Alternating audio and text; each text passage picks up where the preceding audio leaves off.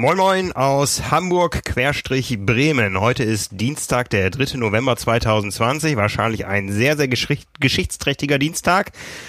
Und ich äh, begrüße euch zu einer neuen Episode von Carbon und Laktat, dem Podcast der Zeitschrift Triathlon und von trimark.de. Und ich sage ein herzliches Happy New Year nach Bremen. Hallo Nils Fließhardt. Moin Frank, frohes neues Jahr. Schön, dass du da bist.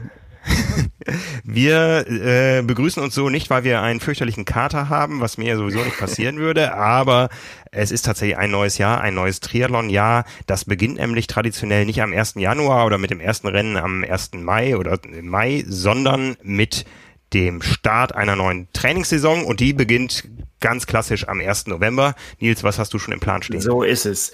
Äh, ich habe erstmal in dieser Woche äh, ganz viel Arbeit vor mir, deswegen habe ich noch nichts im Plan stehen, aber ähm, ich lasse mir damit noch ein bisschen Zeit. Ich bin eher so der, der Freestyle-Trainierer und äh, ich muss noch nicht ganz so früh anfangen wie du. Ich habe ja nicht so frühe Ziele.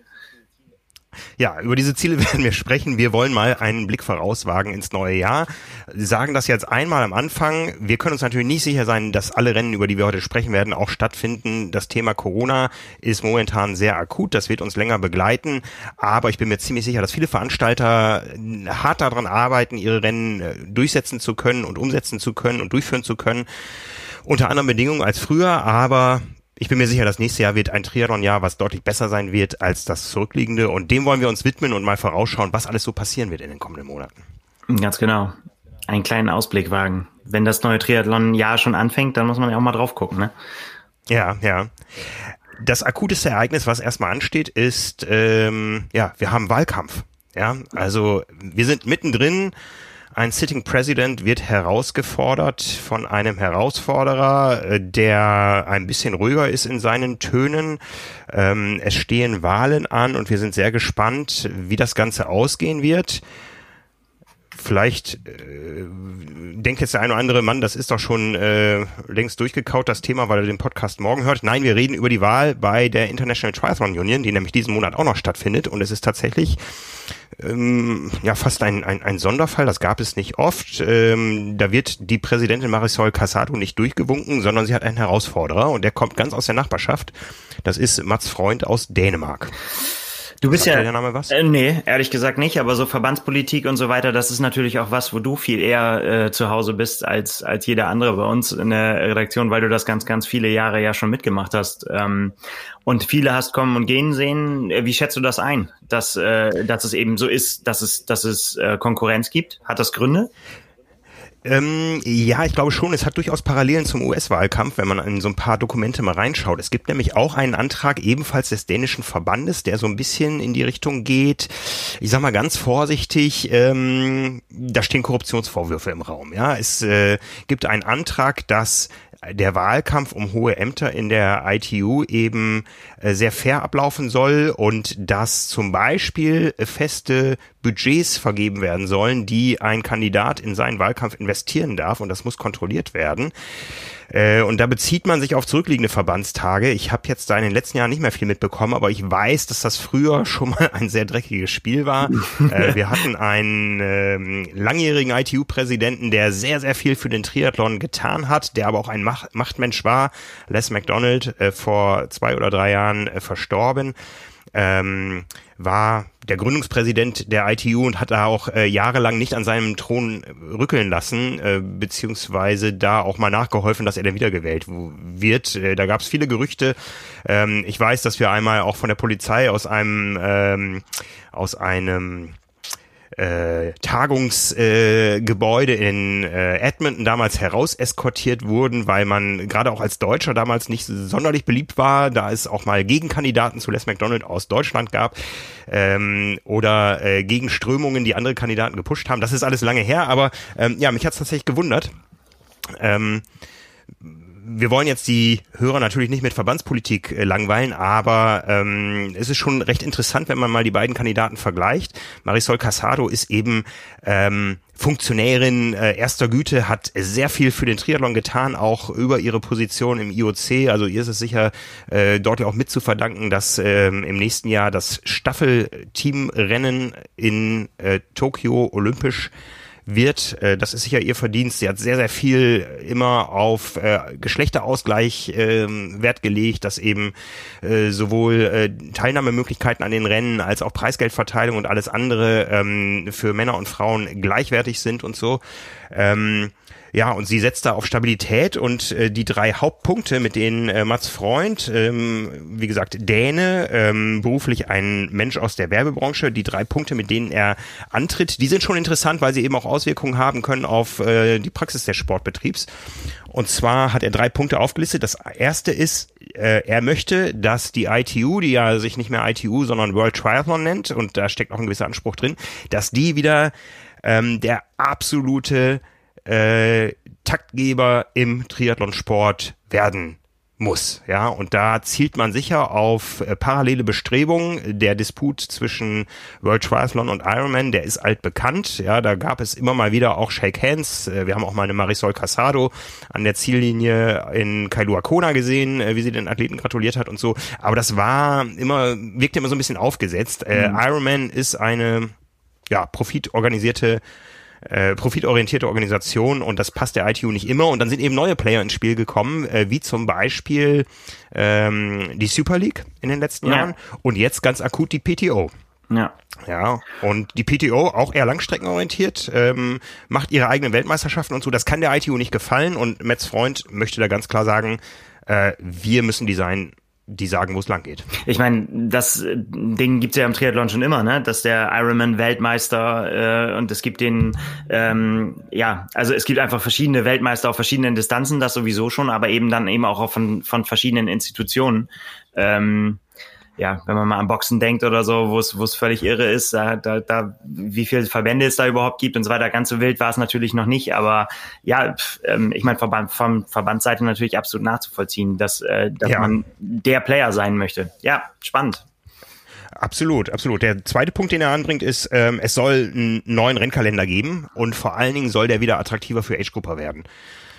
Da gibt es ja seit Jahren etabliert die Weltmeisterschaft, ähm, die auch wieder so heißen soll. Ja, also man hat ja vor, boah, das war im Jahr 2009 ist das gestartet, also zwischen auch äh, eine ganze Athletengeneration alt. Äh, da hat man die Weltmeisterschaften abgelöst durch die World Triathlon Series mit dem Grand Final und man möchte jetzt auch ein klares Zeichen setzen. Da gibt es einen anderen Antrag dann äh, zum Kongress, dass äh, das Grand Final nicht mehr Grand Final heißt, sondern wieder klassisch Weltmeisterschaft heißt und eben auch die Age-Gruppe Körper da wieder ähm, mehr gewichten soll. Mhm. Ein Thema, was äh, sowohl überregional als auch regional eine Bedeutung hat. Wir wissen ja seit Jahren, die Deutschen reisen gerne um die halbe Welt zum Ironman, aber wenn eine ITU-WM stattfindet, ein Grand Final, da halten sie sich eher zurück mit dem Reisen, es sei denn, es findet in der Nachbarschaft statt, wie in den letzten Jahren mal in äh, Rotterdam, in London oder in Lausanne.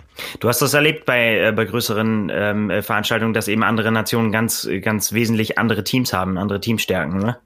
Ja, ich weiß noch, die ersten WMs, wo ich war, äh, ich erinnere mich an äh, Queenstown, ähm, Neuseeland, da waren fünf Deutsche am Start und jetzt hätte man sagen können, ja okay, da werden auch nicht mehr Briten da sein, weil ähm, der Reiseweg ja ähnlich weit ist. Nein, es waren über 200 Briten am Start. Ja, mhm. da hat man auch in Deutschland viele Fehler gemacht, äh, zu hohe Qualifikationshürden und so und ähm, es müsse eine Ehre sein, hieß es immer im Deutschland-Trikot zu starten und damit sei man aber auch verpflichtet, eine Medaille zu holen und so. Ähm, da ist man inzwischen viel viel entspannter geworden. Also es ist dann doch einfach schön, in einem großen deutschen Team an den Start zu gehen irgendwo. Und das haben wir in den letzten Jahren immer wieder gesehen. Und ähm, ja, von daher hat auch Deutschland da Hausaufgaben gemacht, sicher ähm, aus der Geschäftsstelle in, in Frankfurt. Aber ähm, wie gesagt, auch international möchte man das Thema Age Grouper wieder mehr leben, nachdem man sich doch über die Jahre sehr, sehr auf die äh, absolute Elite und äh, ich sag mal die 50 Männer und Frauen ähm, bei den World Triathlon Series Rennen konzentriert hat.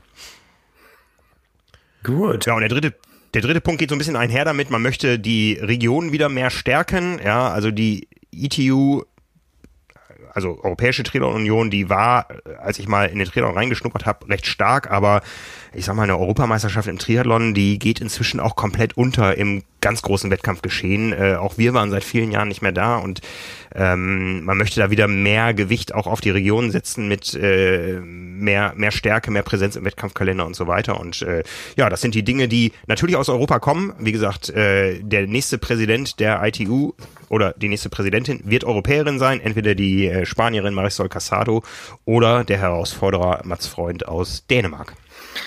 Wir werden das beobachten. Ja, was äh, mir aufgefallen ist, ähm, ist, dass es wenig Kandidaten aus Deutschland gibt für alle Ämter, die zur Wahl stehen. Und es sind viele. Ähm, ich habe irgendwo eine Zahl von 51 gelesen. Und die absolute Spitze, und das ist, äh, muss man eigentlich sagen, heutzutage schon fast enttäuschend. Ähm, es ist ein Präsident zu wählen, vier Vizepräsidenten und vier Kandidaten fürs Executive Board. Für den Präsidenten gibt es zwei Kandidaten, für den Vizepräsidenten sieben, also vier aus sieben werden gewählt. Und es sind zehn Kandidaten fürs Executive Board, äh, wo auch vier gewählt werden. Also insgesamt äh, 10 plus 7 plus 2, 19 Kandidaten und es ist kein einziger Deutscher dabei. Und das finde ich so ein bisschen schade, weil Deutschland ja doch Gewicht in der Triathlon-Welt hat. Ähm, Hamburg als absolutes Vorzeige-Event über viele, viele Jahre mit dem größten Triathlon der Welt, mit äh, der Mixteam-WM, mit äh, WTS-Rennen in Reihe 2007 der WM. Aber man schafft es nicht, einen Kandidaten aufzubauen, der ähm, auch bei der ITU ein gehöriges Wörtchen mitzureden hat. Mhm. Ähm, ja, ja, aber klär, klär uns mal auf, nimm uns mal mit. Wie würde das denn laufen? Muss man quasi sich im, äh, im, im eigenen Verband ähm, sozusagen dafür bewähren oder sind das ganz andere Personen, die dafür in Frage kommen? Oder ähm, ja, wie, wie kommt man überhaupt auf so eine Liste? Letztendlich muss man von seinem Verband nominiert werden, ja, und ähm, natürlich das entsprechende Profil haben und äh, bei der ITU dann seine Bewerbungsunterlagen vorlegen, die auch versandt werden. Also der ganze, der ganze Kongress findet eh digital statt am 27. November. Also das ist eine reine Digitalabstimmung dann. Ähm, aber man kann schon die äh, Profile der einzelnen äh, Kandidaten runterladen, äh, die meisten in Englisch, manche auch in Spanisch oder Französisch. Und wie gesagt, da ähm, gibt es keinen Kandidaten, der in die oberste ITU-Spitze vordringen will, weil Deutschland niemanden nominiert hat. Aber es gibt drei Kandidaten in einzelnen Gremien. Ähm, zwei sind äh, bekannt, eine wird auch dich überraschen, wenn du noch nicht reingeschaut hast. Nee, ähm, habe ich noch nicht. ja. Also, wir haben, ja, wir haben eine feste Instanz im Bereich Paratriathlon. Das ist Alfred Lipp, äh, steht hier in der Kandidatenliste als Alfredo drin. Ähm, aber ähm, der, der, hat wirklich viel getan für den für den Paratriathlon und möchte da in das äh, Paratriathlon Komitee gewählt werden. Ich schaue mal gerade, da gibt es ähm, sieben Plätze und ich würde sagen gut doppelt so viele Kandidaten, aber Alfredo Lipp ist einer davon und äh, ja, Paratriathlon auch mit deutschen Para, äh, Paralympics-Siegern, ähm, sicher auch eine Sportart, die hierzulande gut angesiedelt ist, ähm, die Beachtung findet. Ähm, Paralympics-Quoten sind immer großartig in Deutschland, auch im Fernsehen und von daher wäre es schön, da vertreten zu sein. Dann gibt es einen Kandidaten für das Komitee der Nationaltrainer. Äh, jetzt könnte man sagen, wir haben keinen Nationaltrainer, aber einen Kandidaten haben wir. Mhm. Äh, auch da sind sieben zu wählen. Es sind äh, rund 20 Kandidaten und der deutsche Kandidat ist Thomas Möller. Thomas Möller ist schon seit vielen Jahren äh, mit dabei, immer so äh, ein, ein Mensch der Zahlen, ein, ein Mensch der Diagnostiken. Mein Bild von Thomas Möller ist immer, äh, das ist der, der mit dem Messrad die Laufstrecke abwandert und guckt, wie lang sie tatsächlich ist. Und da wird's ernst, da wird's ernst. Ich habe mal den Fehler gemacht, ähm, bei einem Weltrekordversuch war auch jemand äh, da, es ging um, äh, jetzt schweife ich ein bisschen ab, aber es ging um ähm, 24 Stunden Straßenweltrekord, der auf dem Tempelhof stattfinden sollte. Und ähm, da war den ganzen Tag Tag derjenige äh, zu, zugange, der ähm, den Marathon in Berlin auch vermisst. Mit, mit einem crazy aufgebauten Fahrrad und Messrädern und so weiter. und irgendwann kam der dann und ähm, habe ich gesagt so, und stimmt, hast du hast die Strecke vermessen? Und er sagte so, er hat mich völlig entgeistert angeguckt und sagte so, das kann ich doch nicht sagen. Ich habe so und so viel tausend Messpunkte. Ob das stimmt oder nicht, das muss jetzt erstmal äh, ausgerechnet werden. Das war ein hochkomplizierter Prozess. Ich habe gedacht, der fährt da rum und sagt, ja, Daumen hoch, passt. Aber ja, wurde ich eines Besseren belehrt und wurde hart gerügt dafür, für, für so viel Unwissen. Ähm, also Abmessung von Strecken, ganz, ganz, ganz ernstes Thema. Gut, dass wir dabei sind. Ja, ja. Und wie gesagt, Thomas Möller ist äh, die konstante Größe im, im äh, DTU-Trainer-Gremium, äh, ähm, sag ich mal, immer dabei gewesen, äh, nah am IAT in Leipzig, ähm, also ein Mensch der Zahlen und Diagnostiken und äh, Bewertungen und ähm, ja, eigentlich nicht wegzudenken aus dem deutschen Triathlon-Leistungssport und äh, seine Stimme international auch zu hören, wäre schön. Und die dritte Kandidatin, äh, und das ist die, wo ich dir angekündigt habe, das wird dich überraschen, äh, denn die kennst du, äh, da geht es um das Frauenkomitee. 20 Kandidaten stehen zur Wahl und darunter Eva Wertmann. Oha, also doch, ja. Das ist ja die, ja. die ganz große, äh, ist ja die Spitze der DTU sozusagen. Das würde sie abstreiten. ja, also Eva Wertmann ist uns seit Jahren äh, natürlich im engen Kontakt bekannt, Pressesprecherin der Deutschen Triathlon Union und äh, in der äh, Funktion auch für uns sehr wichtig, wichtige Kontaktstelle in alle Gremien, äh, macht eine richtig gute Arbeit, finde ich. Ähm, ja. Die Triathlon ähm, den Sport, den Sport Triathlon aus äh, Verbandssicht nach außen zu tragen, äh, Dinge zu konnektieren, ähm, große Vorzeigeveranstaltungen, sicher die Finals in Berlin im letzten Jahr äh, wo dann wirklich auch alle großen Medien richtig schön dabei waren. Und ähm, ja, da hat sie einen guten Job gemacht und sie möchte jetzt eben ähm, sich für die Frauenbelange auf internationaler Ebene einsetzen, hat auch einen gewissen äh, Background, was äh, Sportfunktionärswesen ähm, betrifft. Äh, sie hat beim Internationalen Paralympischen Komitee ge gearbeitet. Hoppla, ich sollte mal einen Schluck trinken. Äh, ist eben seit seit drei Jahren äh, Pressesprecherin der Deutschen Triathlon Union, ähm, hat Sport studiert in Köln und äh, ja auch in den USA studiert ein ein Jahr lang, also kennt sich international aus, hat ähm, assistiert bei der Fußball WM 2006 in Deutschland und ja, wir kennen sie als sehr engagierte Persönlichkeit und äh, ja, wünschen ihr da viel, viel Glück für die Wahl. So ist es, viel Glück. Die Triathlon Special 2 2020 ist da. 164 Seiten mit allem, was du für dein Triathlon-Training wissen musst. Was sind die wichtigsten Schlüsseleinheiten? Was können die neuen Gadgets? Welche Intervalle machen dich wirklich schneller? Wie nutzt du die Mittagspause richtig? Und wie schnell müssen Triathleten im Training schwimmen? Dazu die neuen Smart Trainer für den Winter. Das alles und noch viel mehr jetzt am Kiosk oder unter tri-mac.de. Wir haben akut ähm, Rennen vor uns, äh, quasi das erste Rennen des neuen Jahres. Am Wochenende steht auf dem Programm der Ironman Florida und da ist vor allen Dingen eine Person hochinteressant. Äh, ja, kann man so sagen. Also ohne jemand anders zu nahe treten zu wollen, aber wir verfolgen äh, den Auftritt von Chris Nikic, ähm, ein junger Mann, über den wir äh, auch schon ein Porträt in der Zeitschrift hatten. Ähm, jetzt stehe ich ein bisschen auf dem Schlauch, welche Ausgabe war es? Das verlinken wir auf jeden Fall.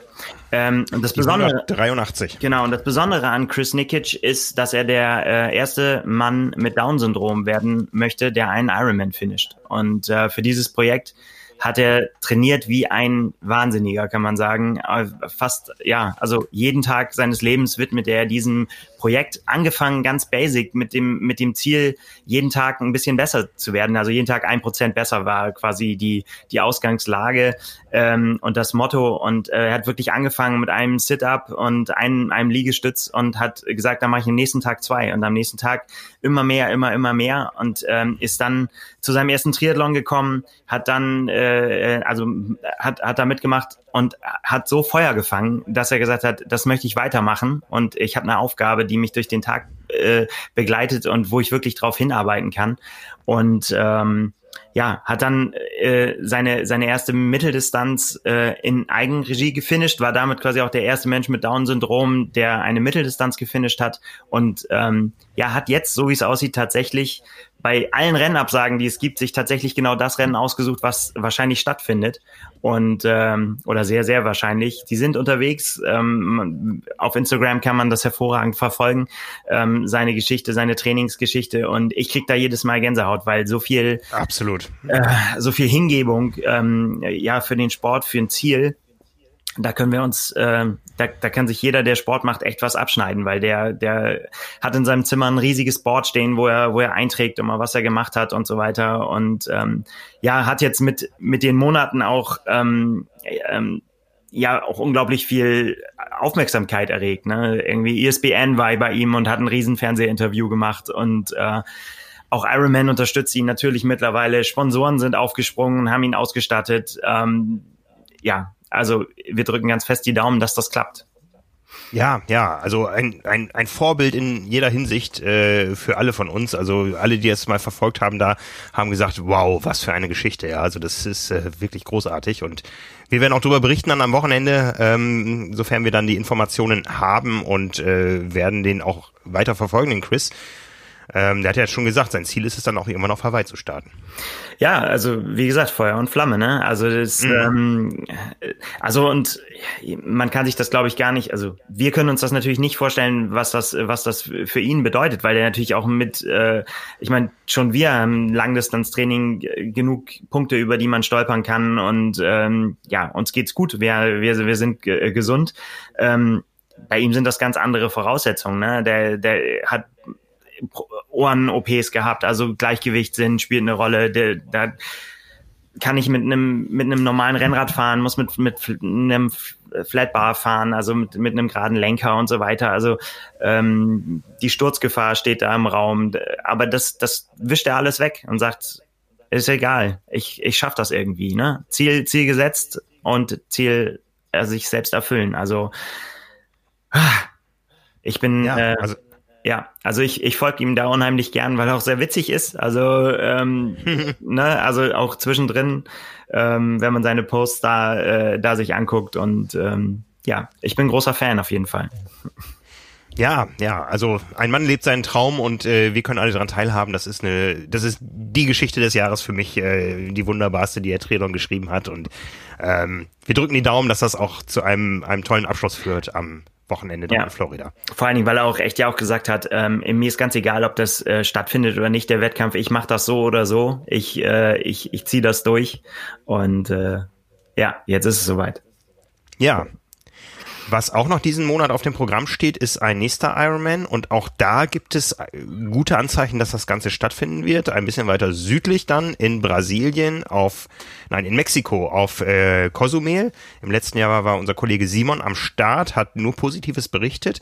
Ich habe die Tage noch mit Hannes Blaschke telefoniert, äh, der mit Hannes Hawaii Tours da eine Reise hin organisiert und er hat tatsächlich 15 Deutsche, die wollen, ja, die wollen da hinreisen, die wollen da starten und ähm, die sind auch alle davon überzeugt, dass das Rennen stattfindet, weil ja auch schon ein äh, ein äh, Ironman 73 neulich dort stattgefunden hat, weil man also die Dinge ausprobiert hat, weil das Infektionsgeschehen dort aktuell deutlich überschaubarer ist als hier und ähm, ja, von daher wird es da noch was geben. Ja, und ja. diese beiden Rennen kann man fast sagen, Florida und äh, Cozumel waren auch immer Saisonauftakt in der Vergangenheit. Das waren nämlich die Rennen, wo sich die gesammelt haben, die eine frühe Quali äh, wollten, die vielleicht auf Hawaii nicht so performt haben, wie sie es eigentlich erwartet hatten und ähm, die einfach schon mal früh ein Zeichen setzen wollten Richtung äh, Oktober 21 oder Oktober des nächsten Jahres. Und ähm, auch so wird's jetzt sein. Da schielen sicher einige, auch einige der Reisegäste von Hannes auf die Quali. Ja, ich meine, es ist ja auch tatsächlich so. Ich meine, äh, wahrscheinlich hat man so gute Chancen wie noch nie, wenn man nach Hawaii möchte, quasi sich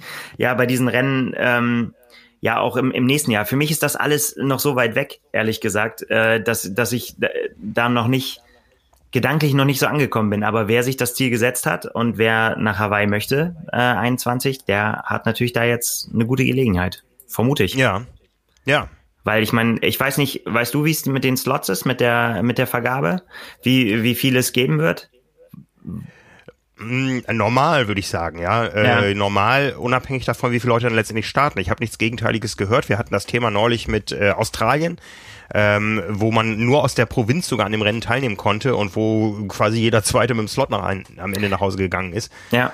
Ähm, und das wird da auch so sein. Ähm, Armin hat diese Slots versprochen. Ähm, die Anmeldungen sind vor Monaten ja erfolgt und ähm, von daher gehe ich mal davon aus, dass es da viele glückliche Gesichter geben wird bei Menschen, die das bisher ähm, nicht in der Reichweite hatten, sich so für Hawaii zu qualifizieren. Ja. Aber so ist das. Ne? Also man kann nur die schlagen, die da sind und ähm, ganz ja. alte äh, Relat-Weisheit.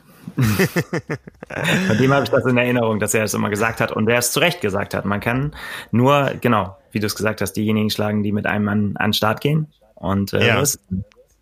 ja. Ja, wenn diese beiden Rennen stattfinden, dann bin ich mir auch ziemlich sicher, dass äh, ein weiteres stattfinden wird noch in diesem Jahr und das wird dann tatsächlich das Rennen des Jahres. Ähm, es ist viel darüber gesprochen worden, es ist viel angekündigt worden, die PTO Weltmeisterschaft in Daytona Beach im Daytona International Speedway. Ich habe da äh, ja immer ein ganz schlechtes Gefühl gehabt, was die Durchführung betrifft. Inzwischen bin ich mir aber relativ sicher, wenn Florida nicht bis dahin im Bürgerkrieg versunken sein soll, oh äh, dass äh, das Rennen stattfindet. Ähm, wir sind da auch im Kontakt natürlich. Das äh, ganze Rennen wird ähm, gar nicht so viel anders aussehen, als es ausgesehen hätte, was das Profirennen betrifft, außer dass man natürlich jetzt da auch nicht irgendwo die Tribünen für Zuschauer öffnet. Auch, auch Presse ist nicht unbedingt erwünscht. Ähm, aber äh, die PTO verspricht viel und ich bin mir auch ziemlich sicher, dass es gehalten wird. Also das beginnt bei ähm, einem tollen Starterfeld, was da antreten soll, wobei sicher da jetzt dann auch in den nächsten Wochen der ein oder andere abbröckeln äh, wird. Ähm, das Versprechen einer gigantischen äh, Übertragung, ja, die der Triathlon noch nicht gesehen hat und vor allen Dingen ein Preisgeld, was der Triathlon-Sport so auch noch nicht gesehen hat. Äh, da wurde nochmal abgedatet auf 1,15 Millionen Dollar. Es waren bisher ähm, eine Million im Spiel. Und äh, ja, inzwischen hat man noch mal ein bisschen was draufgesetzt. Wahrscheinlich, weil irgendwo an anderer Stelle noch mal Rennen ausgefallen sind, die man noch geplant hatte irgendwo. Ähm, naja, wie auch immer. Ähm, 1,15 Millionen Dollar Preisgeld und viele der allerbesten Triathleten der Welt am Start. Ja, und eine interessante Verteilung. Ne? Das ist ja auch nochmal der Hintergrund dieser, ähm, dieser neuen ja, Aufsattelung, sag ich mal, auf die Millionen, die es schon gab, ähm, dass man ja den Profis ermöglichen will, korrigiere mich, wenn ich falsch liege, dass quasi jeder, der an den Start geht von den Profis und ins Ziel kommt, auch Preisgeld bekommt. Genau. Preisgeld wird nämlich äh, bis Platz 60 ausgezahlt, ja, und äh, es sollten angeblich ja 50 Männer, 50 Frauen starten. Oder waren es 60? Also 40 äh, waren ja nach Qualifikation äh, im Rennen und dann gab es noch 20 Wildcards. Ähm, so ganz sicher ist das Ganze ja noch nicht. Ich gehe davon aus, dass es schon ein bisschen kleiner wird, weil ähm, das Ganze dann doch eben äh, wahrscheinlich mit vielen Reiserestriktionen zu tun hat, äh, wer anreisen kann und möchte und äh, in der Vorweihnachtszeit nicht in Quarantäne stecken möchte, der ähm, wird sich da seine Gedanken machen. Aber ähm, das Preisgeld ist wirklich bis ja quasi bis zum letzten Profiplatz garantiert. Ähm, fangen wir unten an. Ähm, das ist von Platz 21 bis Platz 60. Gibt es nämlich keine Abstaffelung mehr. Die bekommen alle zweieinhalbtausend Dollar. Und ich sag mal, das ist ähm, nah an dem, was man auch an Kosten hat. Äh, Flüge in die USA sind derzeit sehr günstig. Die liegen irgendwo, wenn wir jetzt aus Hamburg, wir haben natürlich auch schon mal geguckt, äh, da anreisen würden bei 400 Euro. Äh, Rad äh, ist relativ teuer zu transportieren, overseas, da kann man auch nochmal irgendwie 250 pro Weg rechnen, dann ist man bei ungefähr 1000 Euro Investitionen in die, in die äh, Anreise, vielleicht braucht man noch einen Mietwagen. Hotels werden jetzt in äh, der Spring Break Hochburg Daytona Beach auch nicht so teuer sein. Also bei zweieinhalbtausend Dollar, die man mindestens mitnimmt, wenn man ins Ziel kommt, hat man eigentlich seine Kosten äh, abgedeckt und von daher ähm, ist das wahrscheinlich auch ein ganz guter Schachzug, das Ganze attraktiv zu halten, auch für die Tiefe des Feldes. Äh, Rennen machen wollen sie ja alle, sofern sie denn in Form sind, aber ich zähle dieses Rennen einfach schon mal zum Jahr 21. Das ist jetzt nicht irgendwie noch eine Restformverwertung, sondern das wird der erste Aufgalopp sein.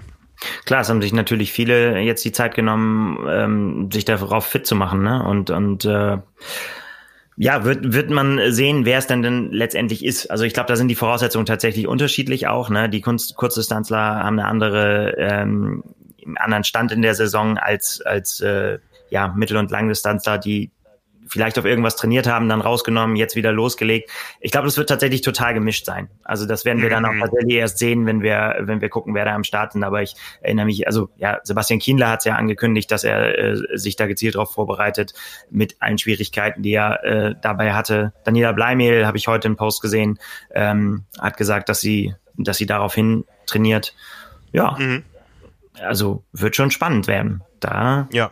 ja. Für mich ja. ist das immer noch so ein bisschen komisch. Äh, es ist so dieser Terminus Weltmeisterschaft geht mir noch nicht so ganz über die Lippen. Aber ja, ja warum nicht? Ich meine, es, es gibt andere, die die sagen, wir haben hier eine Weltmeisterschaft. Warum soll das nicht äh, auch eine Weltmeisterschaft sein? Also ja, vielleicht müssen wir uns da erst nur dran gewöhnen. Ja, ja, PTO-WM sag ich immer so im, im allgemeinen äh, Sprachgebrauch, ja, damit man es einordnen kann, wo es hingehört. Ja, ähm, wird sicher äh, eine tolle Show. Ich meine, wir haben eine WM gehabt hier in Hamburg. Ähm, vom Showwert her äh, überschaubar, so ohne Zuschauer im Stadtpark. Äh, das macht allein die Kulisse in Daytona, ja. Also äh, wenn man das gut überträgt, dann wird das schon ein Spektakel sein. Ähm, sonntags nachmittags zu deutscher Zeit, also auch perfekt, um am Kaffeetisch oder auf der Rolle dem Ganzen beizuwohnen. Ähm, die Strecken etwas kürzer als die Mitteldistanz, also das Ganze wird in drei Stunden äh, und ein ganz klein bisschen durch sein. Also ähm, ja, ich, ich, ich freue mich drauf, ja. Wenn wir nochmal aufs Preisgeld zurückkommen, 100.000 Dollar für den ersten, das ist etwas weniger, als es beim Ironman Hawaii gibt, aber wie gesagt, abgestaffelt dann bis auf Platz 20, was auch schon mal ich sag mal, äh, eine doppelt so große Preisgeldreichweite ist wie bei normalen Rennen, wo die ersten zehn vielleicht äh, versorgt werden. Also wie gesagt, bis Platz 20. Der 20. bekommt dann noch 4.000 Dollar und alle, die danach ins Ziel bekommen, äh, auch nochmal zweieinhalbtausend Dollar. Also das ist insgesamt, ja, eine, eine ordentliche Geschichte. Ja, auf jeden Fall. Also lohnt sich. Ich meine, klar, da haben natürlich die Profis auch alle ganz unterschiedliche äh, Voraussetzungen, ne, mit wie viel Preisgeld sie so rechnen können, wie sich quasi das Jahresbudget von denen äh, zusammensetzt, ne, über Sponsorengelder, ähm, mhm. wie viel, wie viel Chance hast du generell, also ich sage jetzt mal, wenn du ne, auf, auf Preisgeld sonst und ja, das werden sicherlich ja. einige äh, nutzen darauf. Ich meine, das ist natürlich ein echt ein, ein fetter Batzen. Ja, also das, das wird ein Fest. Wir werden das auch entsprechend äh, feiern, äh, mitfeiern das Fest auf äh, der Website im, im äh, tagesaktuellen Geschehen dann über die über die Rennwoche und äh, ja, da freuen wir uns drauf. Also Absolut. da passiert mal wieder was mit absoluter Weltspitze und ähm, ja, ich bin sehr gespannt. Also gibt ja einige Athleten, die sich da gut in Position gebracht haben. Wie gesagt, Sebastian Kienle, der möchte da auch nicht nur für die Spesen anreisen, glaube ich. Lionel Sanders gerade mit äh, kanadischem Stundenrekord äh, und äh, 5 Kilometer Bestzeit. Also ähm, die sind heiß, die, die Jungs und Mädels. Auf jeden Fall, auf jeden Fall. Mhm. Ja, und dann war es das schon. Also ich glaube, so große Silvesterläufe und so, die wir sonst auch immer mal so in der Kommunikation hatten, die werden dieses Jahr auch nicht stattfinden. Es gibt äh, ein neues virtuelles Angebot von Challenge, äh, wo man einfach auch nochmal ähm, einen kleinen Akzent setzen möchte zum Jahresende mit einem Package, wo man äh, ein virtuelles Rennset kaufen kann, was sogar physisch in einer Box geliefert wird, aber das Erlebnis wird dann virtuell sein. Jeder läuft für sich 15 oder 21 Kilometer muss ich mal gucken, was ich mir davon aussuche. ja, ich glaube ja tatsächlich, dass, ähm, dass so äh, virtuelle Geschichten oder ja so persönliche Challenges, ich habe es ja auch schon mal gesagt, irgendwie, ich glaube schon, dass das auch im nächsten Jahr noch eine größere Rolle spielt, ähm, als man sich vorletztes Jahr hätte vorstellen können. Ne? Also das sind ja diese, die, die, ja diese Punkte. Ich meine, Linus Sanders hast du gerade angesprochen. Der hat sich was gesucht. Ne? Der hat gesagt, ich will meine fünf, fünf Kilometer Bestzeit knacken. Ich will den Stundenrekord mhm. knacken, was ja echt äh, große Ziele sind. So, ne? Ich meine, das ist ja nicht mal eben so äh, so gemacht. Aber genauso kann das ja auch jeder von uns äh, im Kleinen machen ne? und sich sich was suchen, ähm, ja, wo man äh, wo, wo man sich einfach eine Challenge auferlegt.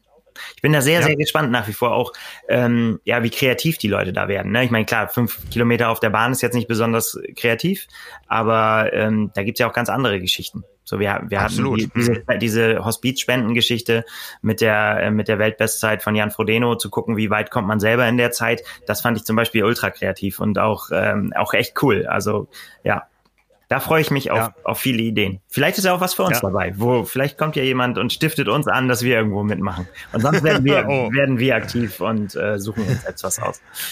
Oh mein Gott, ja, ja. Meine, meine erste Challenge ist ja wieder der, der FTP-Test. Also äh, am 1. Dezember ist es dies Jahr wieder soweit. Ähm, wir wissen noch nicht, in welcher Größenordnung wir das live streamen können. Wir müssen natürlich auch da auf uns aufpassen und werden nicht äh, 15 schnaufende Leute in einen Raum äh, versammeln können. Aber ähm, der FTP-Test wird stattfinden, er wird live äh, stattfinden. Äh, ich werde auch live radeln. Ähm, ja, äh, der Druck ist immer so groß, wenn die Kamera läuft. Äh, ich nehme mir fest vor, das Ganze vernünftig zu pacen. Das nehme ich mir aber jedes Mal vor und äh, ja. Ist das tatsächlich für, ist das für dich ein Unterschied? Also äh, beflügelt dich das eher zu besseren Leistungen oder bist du da gehemmt? Also weil ich weiß zum Beispiel vom Kollegen Baranski, der mal sagt, dass er in diesen Diagnostiken nicht so gut ist, wie er dann tatsächlich im Rennen ist. Ja, ich bin auch eher ein Wettkampftyp, aber so ein FTP-Test, mh, hm, ja, wie ordne ich den ein? Das ist, äh, ist es wirklich Wettkampf?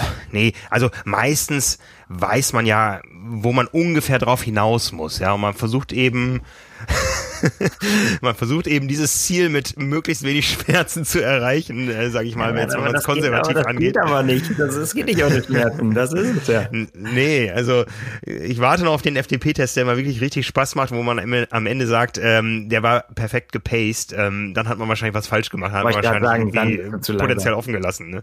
Ja. Ich meine, nach jeder Leistungsdiagnostik fragt man sich nachher, ach, wäre da nicht noch ein paar Sekunden mehr drin gewesen oder wäre da nicht noch eine Stufe möglich gewesen oder so. Ähm, ja, also man, man sehnt sich ja währenddessen schon den Abbruch herbei, dass man einfach nicht mehr kann und endlich aufhören darf. Und am Ende danach, eine Minute später, fragt man sich, ach, ich glaube, so ein bisschen länger wäre da doch noch gegangen oder so. Tja, es ja. ist ja, es ist natürlich eine Krux. Es ist nicht so wie eine Ziellinie, auf die man äh, zulaufen kann, sondern ne, die, die, dieses immer, ne, wie viel schaffe ich noch irgendwie so ist oder oder kann ich noch weiter, ist ja was anderes, als wenn man nur noch Sekunden runterzählt. Würde, ja, würde ja. ich sagen. Also ich finde, also das ist schwieriger, in diesen Tunnel zu kommen überhaupt. Ja, also letztendlich, das Schöne ist an diesem ganzen Projekt äh, Power and Pace, wenn wir da kurz drauf eingehen können, unsere Trainingspläne, dass ja wirklich alle das gemeinsam machen. Und äh, dieser FTP-Test, der steht in allen Kategorien im Trainingsplan drin. Ähm, und man weiß, dass an diesem Tag, wenn auch nicht vielleicht genau zeitgleich, dass irgendwie noch äh, in vierstelliger Anzahl gleichzeitig Leute tun werden, ja. Und äh, wir fangen ja auch jetzt an, heute Abend kommt der erste Livestream äh, vom ersten Swift-Event, äh, da hatten wir eben schon knapp 800 Anmeldungen, also das ist das größte Swift-Event, äh, was gut. ich heute im, im Kalender weltweit gesehen habe da. Und ähm, das wird ein großer Spaß und ich freue mich da richtig drauf und ich glaube so dieser dieser Gemeinschaftsgedanke der der hilft einem dann auch äh, gerade über so schwere Momente wie so ein FTP-Test drüber ja und äh, gut einer muss der der der Mann vor der Kamera sein das bin dann wieder ich äh, ich weiß nicht. sagen wo, wo sitzt du sitzt du in deiner Pancave ja, also wir haben es ja immer im Studio bei uns gemacht. Ähm, jetzt wollen wir mal gucken, wo das dann läuft. Also ich habe heute schon im Keller hier Kabel gezogen und so weiter, damit ich heute Abend live streamen kann. Äh, ja, aber ich glaube, zum, zum FTP-Test braucht man ein bisschen ähm, Raumvolumen um sich zu. Ja? Also das äh, stelle ich mir unter einer zwei Meter hohen Decke noch schwieriger vor irgendwie. Also es muss irgendwie. Da hört man aber die Schreien ja. so, Frank. Kennst du das Video von Lionel Sanders, wo seine Frau durch die äh, Tür filmt, wie er auf der Rolle sitzt und, und weint, weil es so anstrengend ist?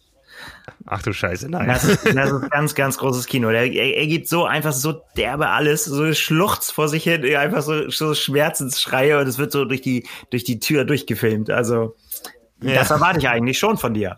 Kann ich schon so sagen. Puh, äh, also ich, ich, ich neige zum Fluchen, ähm, wenn ich äh, wenn ich am Anschlag bin, ja.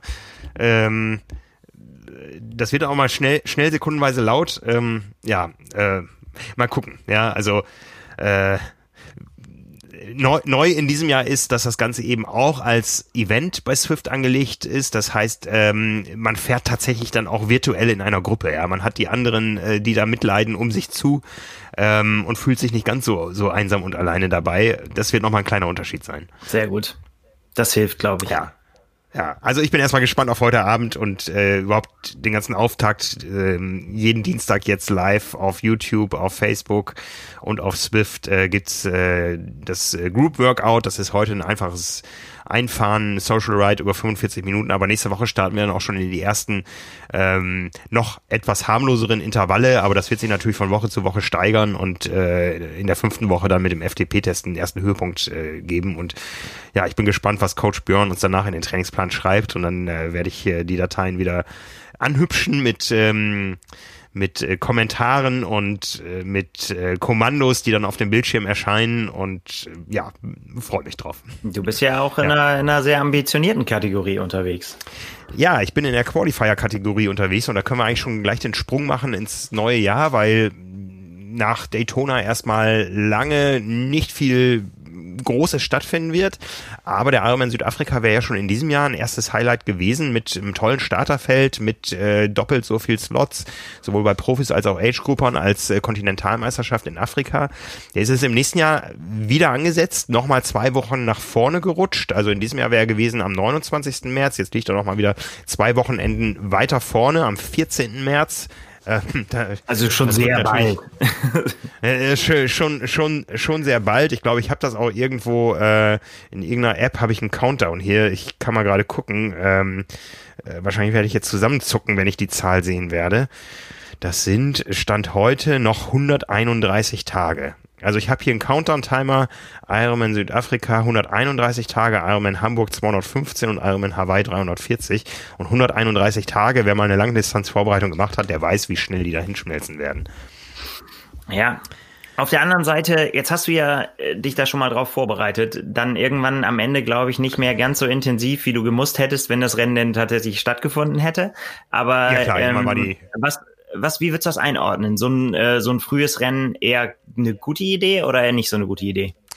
Also früher hätte ich gesagt, ähm, kann ich niemals machen. Also mein Horror war immer, dass ich irgendwann mal äh, auf die Idee komme, beim äh, Ironman Lanzarote zu starten, der ja noch über zwei Monate später ist. Da da hat man ja noch mal vielleicht ein paar schöne Tage in Deutschland. Ne? Ich habe immer gesagt, nee, so früh, boah, da musst du ja quasi auf dem Kanal überwintern oder so. Ich sehe das inzwischen anders. Also wie schrecklich immer. ja, äh, Laufen geht immer, ähm, Radfahren, die langen Dinger, boah, ich sag mal, die kann man natürlich äh, mit allen Risiken, die das birgt, auch hier zu Hause machen im Februar. Aber da wäre schon irgendwo ein Trainingslager unter südlicher Sonne ähm, hilfreich. Das habe ich im letzten Jahr gemacht. Das war boah, sportlich die tollste Zeit, die ich hatte in diesem Jahr. Es war mein bestes Trainingslager ever. Ähm, zwei Wochen trainiert mit 30 und 33 Stunden, äh, vielen Intensitäten drin. Ich war, bin da topfit angereist und noch viel, viel besser abgereist. Also das war wirklich mal ein Trainingslager, wo alles funktioniert hat, wo ich mich komplett aufs Training konzentrieren konnte und paar, ähm, paar Videos, die ich gemacht habe, aber nicht groß irgendwie noch Fotoshootings und so weiter, wie früher, wenn wir auf äh, Fuerteventura waren. Es war eine tolle Zeit. Aber wie gesagt, im nächsten Jahr das Rennen nochmal zwei Wochen eher und ähm, ein Zeitfenster irgendwie in den Süden zu fliegen bin ich gespannt, ob sie das nochmal aufmachen wird. Also das ist ja dann, das müsste ja dann quasi schon im Januar sein und auch im Januar kann man natürlich auf den Kanaren äh, Pech haben im Wetter. Ja, das war ja noch das i-Tüpfelchen in diesem Jahr, dass ich einfach zwei Wochen Traumwetter hatte. Äh, danach kam äh, der Sandsturm und danach der Lockdown. Also mhm. da habe ich echt die tollste Zeit gehabt. Äh, es waren angenehme Temperaturen. Es war war einfach mal ein perfektes Trainingslager, wo ich echt richtig happy war äh, und wo ich den Schwung auch mitgenommen hätte nach Südafrika. Ähm, ja, da bin ich gespannt, wenn jetzt das Rennen stattfindet und es safe ist, dahin zu reisen, in welcher Form ich da anreisen werde. Also es gibt so ein paar Fürs und Widers. Also ich weiß, dass ich letztes Jahr, du erinnerst dich, äh, auf Hawaii überhaupt erst wieder angefangen habe zu laufen mit, äh, ich glaube, zwei und drei Kilometerläufen zum Start und dann habe ich mich irgendwann über fünf Kilometer getraut. Ähm, ich bin jetzt auch nicht viel gelaufen, aber ich bin einfach unverletzt, was ich im letzten Jahr nicht war. Ähm, was genau hatte ich da noch? Ich glaube, da war es die Achillessehne. Achillessehne, ja. ja, ja. Ne, ähm, dieses Jahr, also ich bin komplett äh, schmerzfrei, bin, bin wieder drin im Training, habe also einen kleinen äh, Vorsprung mir schon erarbeitet, ähm, um jetzt in den Qualifier-Plan einzusteigen und auch den werde ich nur als Basis nehmen, weil ich eben äh, mit der Gefahr, dass ich im März äh, einen Ironman machen kann, äh, schon ein bisschen mehr tun muss als ähm, mit den doch recht verhaltenen Geschichten, wie sie gerade im Trainingsplan losgehen. Ja, also ich werde zum Beispiel morgen früh äh, eine Einheit machen, die nicht im Plan steht. Mittwochmorgen, 4 Uhr klingelt der Wecker und dann gehe ich auf die Rolle und gucke mir ähm, ja die Entwicklung in den USA an. Ja, da tatsächlich habe ich auch schon überlegt, wie äh, wie die beste Variante ist, einfach ins Bett gehen, irgendwann aufstehen und gucken, wie es äh, wie es ausgegangen ist oder äh, live dabei sein. Beim letzten Mal hatte ich die Variante, ich gehe mal ins Bett und äh, guck mal morgens, bin dann wäre am liebsten im Bett geblieben, aber ja, man musste sich der Realität stellen. Ja, mal gucken, wie es dieses Jahr wird. Ja, ich, ich muss mal meine Trainingsaufzeichnung gucken, um welche Uhrzeit ich dann äh, beim letzten Mal tatsächlich äh, in die Pedale getreten habe, aber ich weiß, dass ich das auf der auf der Rolle gesehen habe und nicht wahrhaben wollte, was da vor mir passiert und äh, morgen werde ich es wieder so machen mit einem vielleicht anderen Ausgang, ja, also wir werden sehen. ja. Oder gar oder gar keinem Ausgang. Schauen wir mal, wie schnell die Post ja. abgearbeitet hat. Ja, ja, ja. Es kam ja schon erste Meldung. Erste Wahlbezirke sind ausgezählt. In einem kleinen Kaff an der Nähe, äh, in der Nähe der kanadischen Grenze haben tatsächlich alle fünf Wahlberechtigten für Biden gestimmt. Also 100 Prozent. Abbruch. genau, wir, wir, wollen nicht zu politisch werden, wir wollen nach Südafrika reisen. Bis dahin muss noch viel passieren auf dieser Welt, dass das so möglich sein wird. Ich bin, wie gesagt, sehr gespannt, aber mein erstes Ziel ist es. Ich glaube auch, wenn das ganze Rennen so stattfindet und man reisen kann, dass äh, es auch da wieder ein vielleicht sogar noch besseres Profi-Aufgebot äh, geben wird, als es das in diesem Jahr gegeben hätte. Ähm, die Athleten sind heiß, das Rennen hat äh, einen riesen Abstand zum Ironman Hawaii.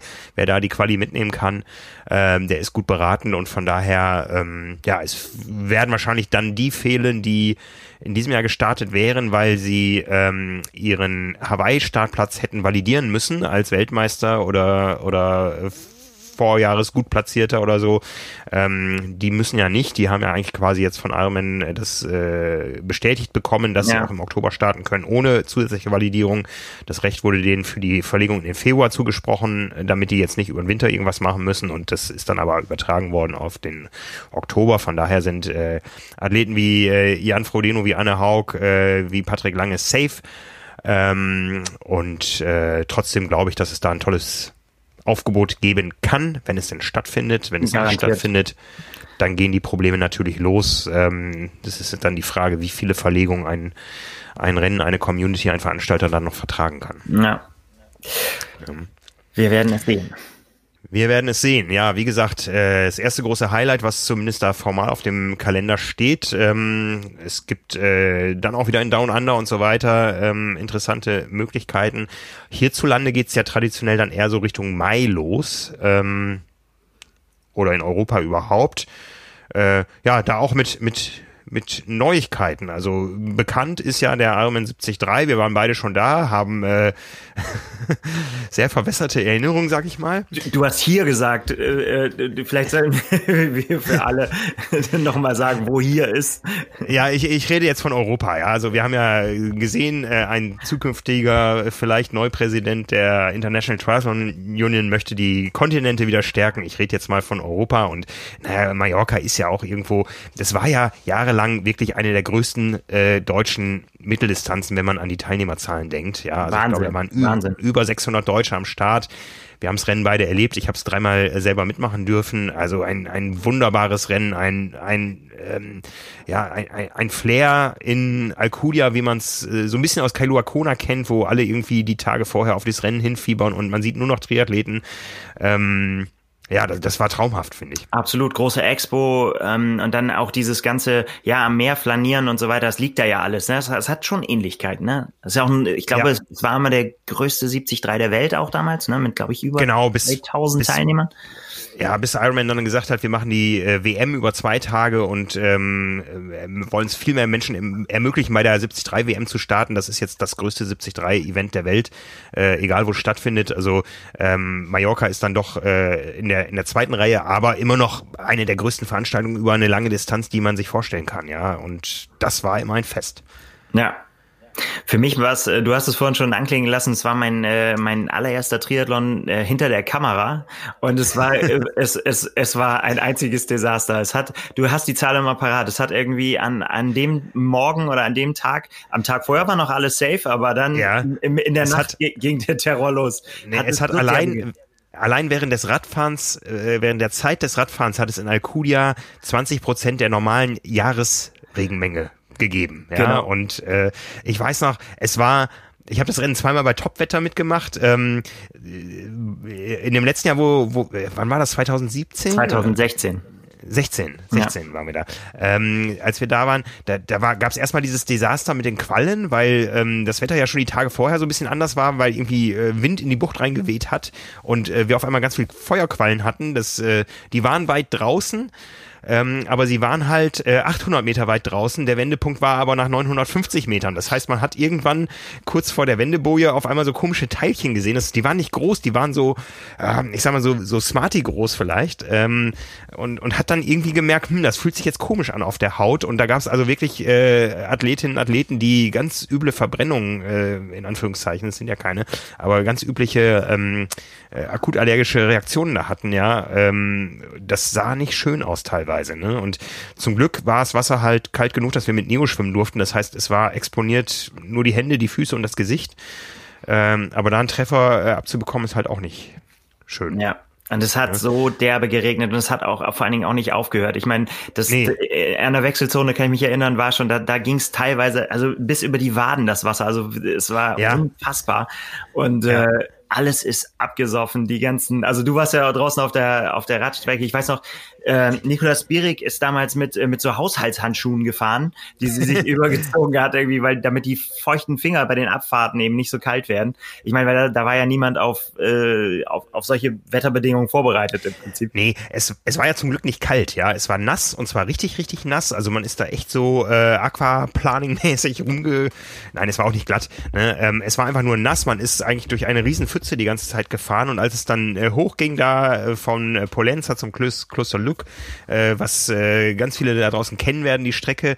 Ähm, man konnte keine 100 Meter sehen, es war einfach, man ist quasi in eine Wolke reingefahren. Das war eine ganz mystische Stimmung, die auch irgendwie was hatte. Ja. Ähm, man ist quasi den Wasserfall bergauf gefahren, weil ähm, was hat man da im Schnitt? 7, 8 Prozent Steigung, glaube ich. Da fließt das Wasser nun mal in Mengen runter, ja. Das hat aber nichts gemacht, der Grip war immer noch da. Ähm, auf der Abfahrt war man dann natürlich vorsichtiger und dann weiß ich noch, ich habe, ich wollte schlau sein und habe gesagt, ich ziehe mir in der zweiten Wechselzone frische Socken an, weil mit diesen nassen Socken kannst du nicht laufen und äh, ja äh, raus aus der Wechselzone und eine Minute später war ich knietief im Wasser wieder drin beim Laufen. Ja. am, e-, am Ende wurde es dann sogar noch recht schön und sogar recht warm, erinnere ich mich und ähm, ja, aber so hat man auch das mal erlebt. Ähm, das war für mich so dann so der Abschluss der Mallorca-Rennen. Aber ich muss sagen, ich habe schon wieder so ein bisschen Lust darauf irgendwie nächstes Jahr. Ja, und ich meine tatsächlich, äh, jetzt wird es eine Langdistanz geben wieder, ne? Und das ist genau. halt tatsächlich das, äh, was nochmal so ein i-Tüpfelchen obendrauf sein könnte. Ja, ne, das ist das Schöne in diesen Zeiten, dass es auch nochmal Neuankündigungen von großen Rennen gibt. Mallorca hatte einen Ironman äh, über ähm, fünf, nee, bis vor fünf Jahren, glaube ich. Äh, Timo Bracht hat den mal gewonnen. Also ähm, das Rennen gab es schon in etwas anderer Form. Das hatte immer so einen schlechten Ruf, weil es doch ein großes Windschattendesaster da gab. Man ist nämlich quasi von Alcudia Richtung Süden erstmal weggefahren durchs Flachland. Hm.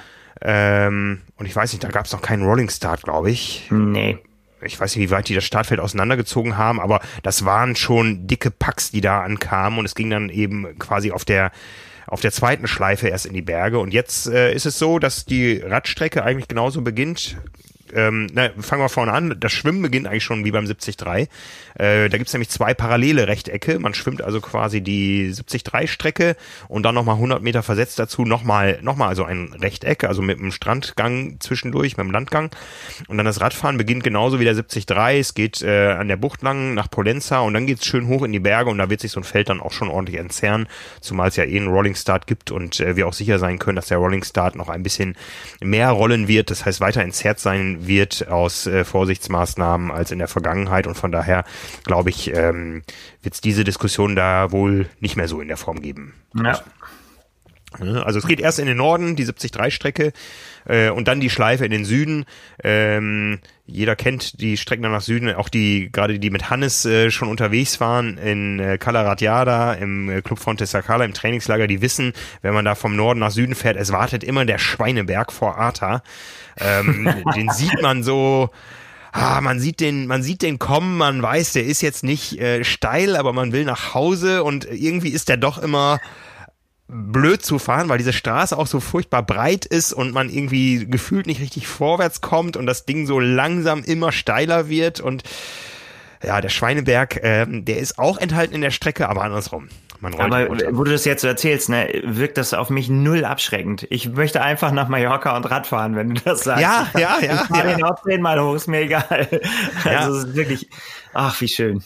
Ja. Ja, also wie weit ist es noch da von Arta bis, äh, bis Alcudia hoch? 25, 30 Kilometer. Und man, wer, wer das kennt, wer den Schweineberg schon runtergefahren ist, der weiß, den Schwung, den nimmt man eigentlich mit bis da oben hin. Ja, ja, also fast. ja. ja. geht schon ja. irgendwie. Ja. ja. Und laufen dann nochmal vier Runden in, äh, in Alcudia. Den Streckenplan sollte man sich vorher nicht angucken, weil da sind relativ viele Wendepunktstücke drin. Und wenn man dann dran denkt, dass man auf der dritten Runde da diese Wendepunktstücke auf und ablaufen muss, äh, das ist so ein kleiner Motivationskiller, aber ähm, ich sage jetzt mal vorsichtig, wenn, wenn das früh feststehen sollte, dass das Rennen stattfindet und Südafrika nicht stattfindet und auch ein Ironman Hamburg vielleicht erst in der zweiten Jahreshälfte stattfinden äh, kann, auf das Rennen hätte ich Bock. Ich wollte gerade sagen, ich wollte hier so einen Trommelwirbel einblenden. Ich wusste ja. ich konnte mir denken, was du sagst. Ja. Ja. Ja, dann mach das doch und dann machen wir eine schöne Geschichte davon. Ja, wir, wir, wir, wir switchen, ja. Äh, du startest beim 73 und ich berichte über dich und äh, beim Ironman machen wir es umgekehrt. Ich oh glaube, es liegen drei Wochen dazwischen. Und dazwischen ja, machen wir Trainingslager. Ja, genau. Ich starte überall spontan, das ist egal. Ich, äh, ich, ich mach das einfach. ja. Ja, also wie gesagt, Mallorca Anfang und Ende Mai, ähm, ein äh, altbekanntes, äh, bewährtes Rennen und ein neues und ja, da wünschen wir einfach mal Mallorca viel Glück, dass äh, das so funktionieren kann. Ich glaube, Mallorca braucht das, Mallorca braucht die Touristen, Mallorca braucht uns Triathleten. Ähm, da liegt ja nun doch vieles brach. Viele, die jetzt ja. da waren, weil sie dann doch irgendwie eine Möglichkeit äh, gefunden haben, da hinzukommen, haben gesagt, es war wunderbar. Ja, also keine Mietwagenkolonnen und sowas. Ähm, ja, also Mallorca ist einfach ein wunderbarer Platz auf dieser Erde zum Radfahren. So ist es. So ist es. Ne? Ja, aber im Mai stehen noch andere Dinge an. Äh, traditionell in Deutschland immer Saisonauftakt Buschhütten. Ja. Ich war vor vielen, vielen Jahren mal da. Wir waren eigentlich immer mal irgendwie da. Ähm, ja, ein Rennen äh, ich sag mal, das Kraichgau der Kurzdistanz.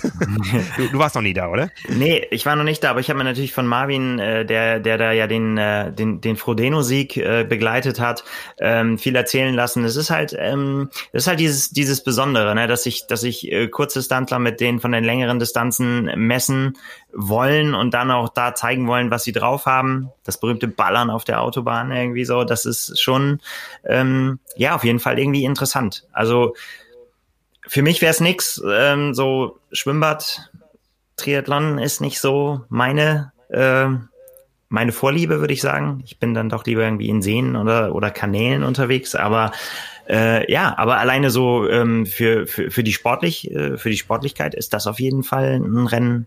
Ja, auf das wir uns, glaube ich, auch wieder freuen, weil ich glaube, das nehmen jetzt auch, das ist so ein, so ein, so ein Ding äh, mittlerweile, was sich auch viele von den äh, namhaften Profis auch nicht nehmen lassen wollen und da dann auch eben ordentlich Feuer kriegen, was ich eben schon gesagt habe.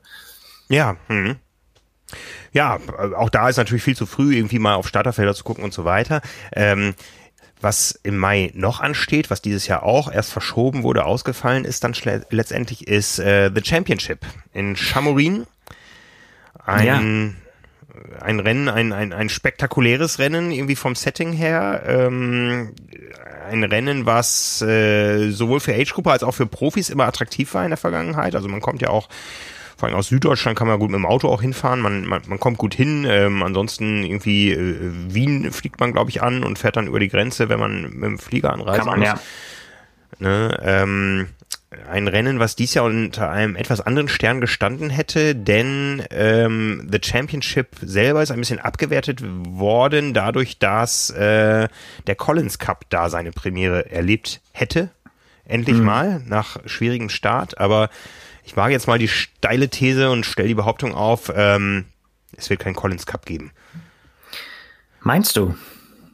Ja, Weil? ich habe da so ein komisches Gefühl. Ich, Ah, so aus, aus verschiedenen Gründen. Ich glaube, mh, mm, der Collins Cup war das Bestreben der PTO, ein Format anzubieten, ähm, was so anders ist, dass es für Aufmerksamkeit sorgt. Aber ich weiß nicht, kriegst du es komplett auf die Reihe, wie viele Menschen da starten, äh, in welchen Teams und wie die, der Wertungsmodus ist? Nee, also das kriege ich nicht mehr zusammen, weil ich habe es tatsächlich auch, also wir haben damals ja groß und breit darüber auch gesprochen, aber es ist dann tatsächlich auch aus meinem Bewusstsein tatsächlich auch verschwunden. Jetzt, wo du eben gesagt hast, ja. so ja, Collins Cup, ähm, das wäre ja eine Riesennummer gewesen, weil dann eben auch ja viele gesagt haben, ja, wir, wir sind da auf jeden Fall am Start, ne? Weil äh, auch da ähm, lockte, glaube ich, das Geld. Und ähm, genau.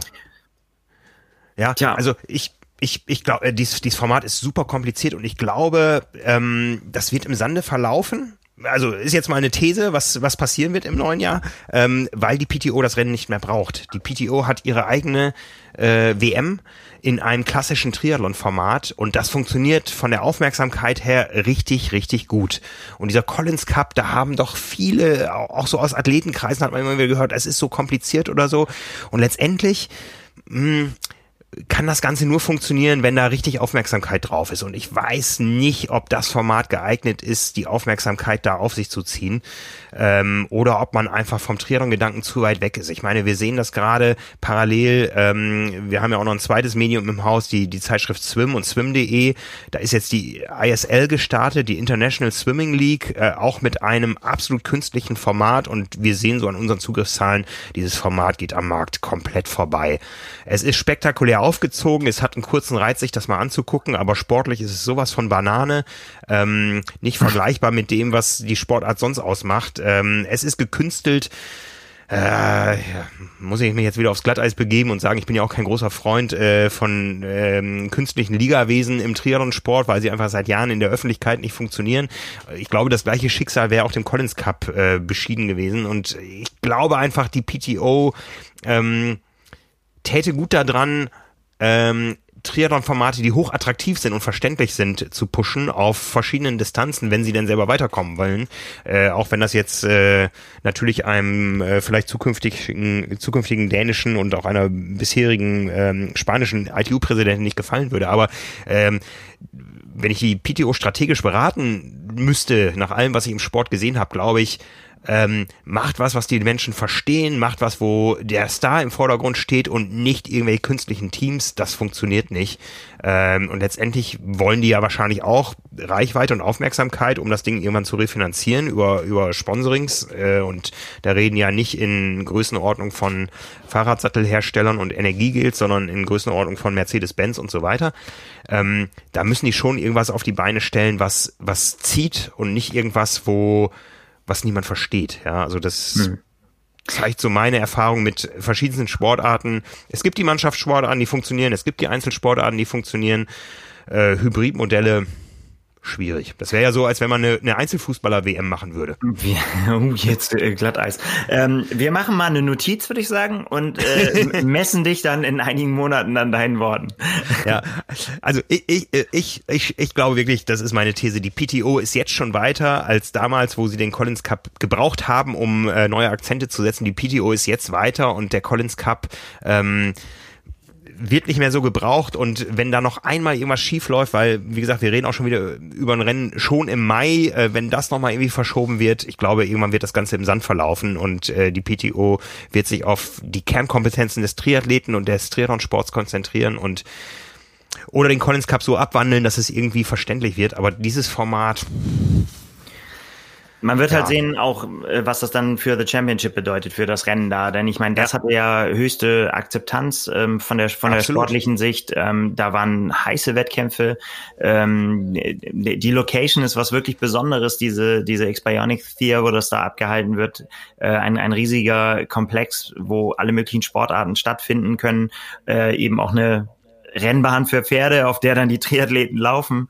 Ähm, ja, also das kann ich mir vorstellen, dass das Ding auf jeden Fall weiter sichtbar ja, bleiben ja, wird. Ja. In, in welcher Form auch immer. Auf jeden Fall. Ne? Hm. Ja. Und dann haben wir im Mai noch ein Event, was wir auch schon dieses Jahr ganz groß auf dem Schirm hatten, was sich ähm, noch ein bisschen selber upgradet. Und zwar äh, wissen wir ja, es sind noch zwei Plätze zu vergeben für die Olympischen Spiele in Tokio im Triathlon. Und dazu gibt es ein Testevent mit Einzelstarts. Das war dieses Jahr angesetzt auf einem Donnerstag. Da hat man aber auch, ähm, ja, das ist dann quasi so ein positiver Effekt, äh, dass es dieses Jahr alles äh, nicht stattgefunden hat und ins nächste Jahr verschoben wurde. Da hat man inzwischen abgegradet. Das Ganze soll jetzt an einem Wochenende stattfinden, damit es eben auch ins Live-Fernsehen passt. Genau, ja, also, Quali, Quali-Event in Chiembaum. Das war so eins der Dinge, in denen ich richtig nachgetrauert habe, weil da habe ich, ja. da habe ich äh, gute Geschichten gewittert, weil irgendwie diese äh, diese Idee, wir wir machen in einem Supersprint ähm, ohne ohne äh, Massenstart, also jetzt quasi so, ne, wer wer die schnellste Zeit hat, der fährt zu den Olympischen Spielen. Das stelle ich mir persönlich also mehr Anspannung, mehr Spannung kann ich mir kaum vorstellen. Die, die Sportler, die man danach gefragt hat, waren da alle recht cool und alle recht entspannt und haben gesagt, so, ja, wird schon irgendwie. Wir schauen mal.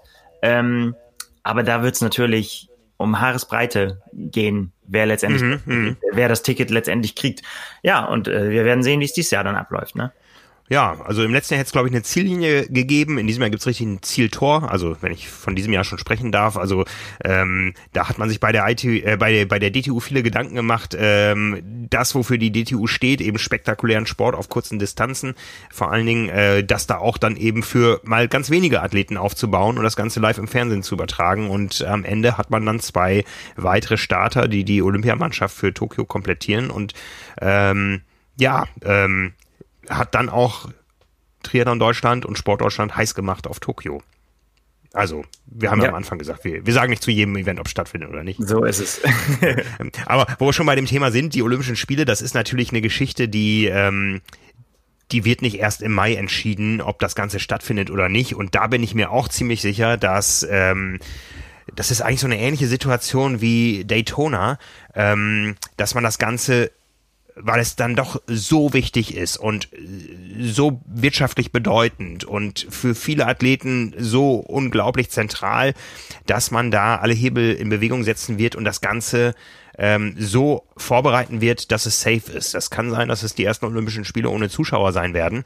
Ähm, es kann sein, dass das ähm, dass du ins Athletendorf nur reinkommst äh, mit klarem Quarantäne- und äh, Viruslastnachweis und sowas.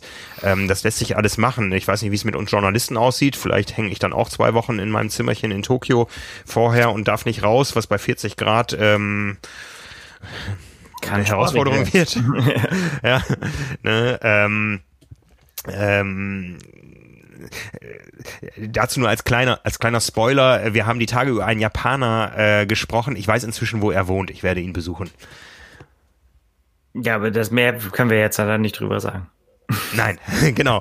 ähm, ähm, nee, äh, aber wie gesagt, ich glaube, das Ganze wird stattfinden, weil einfach zu viel dranhängt äh, und man wird es aber so organisieren, dass es mit möglichst wenig Kontakten äh, vonstatten gehen kann. Ähm, ich meine, auch Daytona ist ganz klare Ansage, es dürfen nur die ins Stadion, die man unmittelbar braucht. Das sind die Athleten, das ist die Orga, aber auch Coaches und Medien und so weiter haben da nichts zu suchen. Klare ja. Ansage. Ähm, wer weiß, wie das, wie das äh, in Tokio wird. Ja, also genau. ich habe jetzt noch mal, ja. Ich kann mir halt auch vorstellen, dass, äh, dass man jetzt dann äh, Dinge vorgesetzt bekommt, die man äh, im, in diesem Jahr nicht akzeptiert hätte, ne? wo man gesagt hätte, so, das kann nicht sein, so können keine Olympischen Spiele aussehen. Das, ich glaube, man hat sich an vieles gewöhnt und äh, wird, auch, wird ja. auch viel äh, sehen, was man dann sagt, so ja, so ist es dann jetzt halt. Ne? Das, das glaube ich tatsächlich auch. Ja, ja, ja. Und von, von daher wird auch das äh, Quali-Event da eine Rolle spielen dann und ja, da bin ich, bin ich sehr gespannt. Ich habe zumindest äh, letzte Woche vom DOSB eine Nachricht bekommen, dass meine Akkreditierung ja an meinen Reisepass geknüpft ist und dass der jetzt ausläuft und äh, man hat mich da höflich dran erinnert, meinen Reisepass doch zu verlängern. Ähm, oh also von Gott. daher geht man auch bei der DOSB-Pressestelle davon aus, dass ich meinen Reisepass im nächsten Jahr brauchen werde. Sehr gut, sehr gut. Genau. Jetzt sind wir aber jetzt sind wir schon ein bisschen gesprungen zu den Olympischen Spielen. Da, genau, genau. ja noch ein bisschen was. Vor Olympia ist Kernsaison in Deutschland. Ja, beginnt eigentlich, ähm, wenn wir jetzt auf die ganz großen Events äh, schauen, mit einem Doppelschlag am 1. Juni-Wochenende. Ähm, ja, kann man fast sagen, äh, es wird eine Dreifachgeschichte. Da werden drei große Highlights stattfinden auf allen Distanzen. Wir haben äh, die Finals in Berlin. Ähm, wieder mit Triathlon, also äh, eigentlich sollten die Finals in diesem Jahr ja im Ruhrgebiet stattfinden, im Zuge einer ja. äh, dortigen Olympiabewerbung. Ähm, so wie ich es rausgehört habe, die Finals jetzt im nächsten Jahr wieder in Berlin, wo sie vor zwei Jahren dann stattgefunden haben werden. Ähm, spektakulär, kann man sagen. Also ähm, und ich glaube, das Ruhrgebiet wäre dann im Jahr drauf äh, am Zuge und dann soll das ganze Event wandern, was ich eine wunderbare Idee finde, weil das ähm, haben wir ja, zum Beispiel bei der 73 WM gesehen, seitdem die nicht mehr an Clearwater gebunden ist, sondern wandert, will es jeder Veranstalter besser machen als der vorherige und mhm. schöner und bunter und größer und so. Und das äh, tut der Qualität der Veranstaltung, ähm, der Power, die da auch eine lokale Community hintersteckt, unheimlich gut. Und äh, das wäre schön, wenn es ein solches Sportfestival in Deutschland jährlich an wandernden Orten geben würde, wo dann eben die deutschen Meister in allen Sportarten ermittelt werden. Absolut. Und was gibt's noch? Also, ähm, ja, am gleichen Wochenende Ironman 73 Kraichgau und Ironman Hamburg. Ja. Das sind äh, ja mittlerweile zwei Schwergewichte, würde ich sagen. Und für uns sehr viel Arbeit, Weil, wenn man wieder überall gleichzeitig sein muss. Aber na gut, ähm, das nehmen wir dann hin. Wir nehmen ja, ja. jetzt quasi jedes Rennen, was kommt. genau, genau. Ne, also, ja, ich möchte nicht ins Kraichgau fahren, ich möchte in Hamburg starten. Hast du Ach, dir was? schon...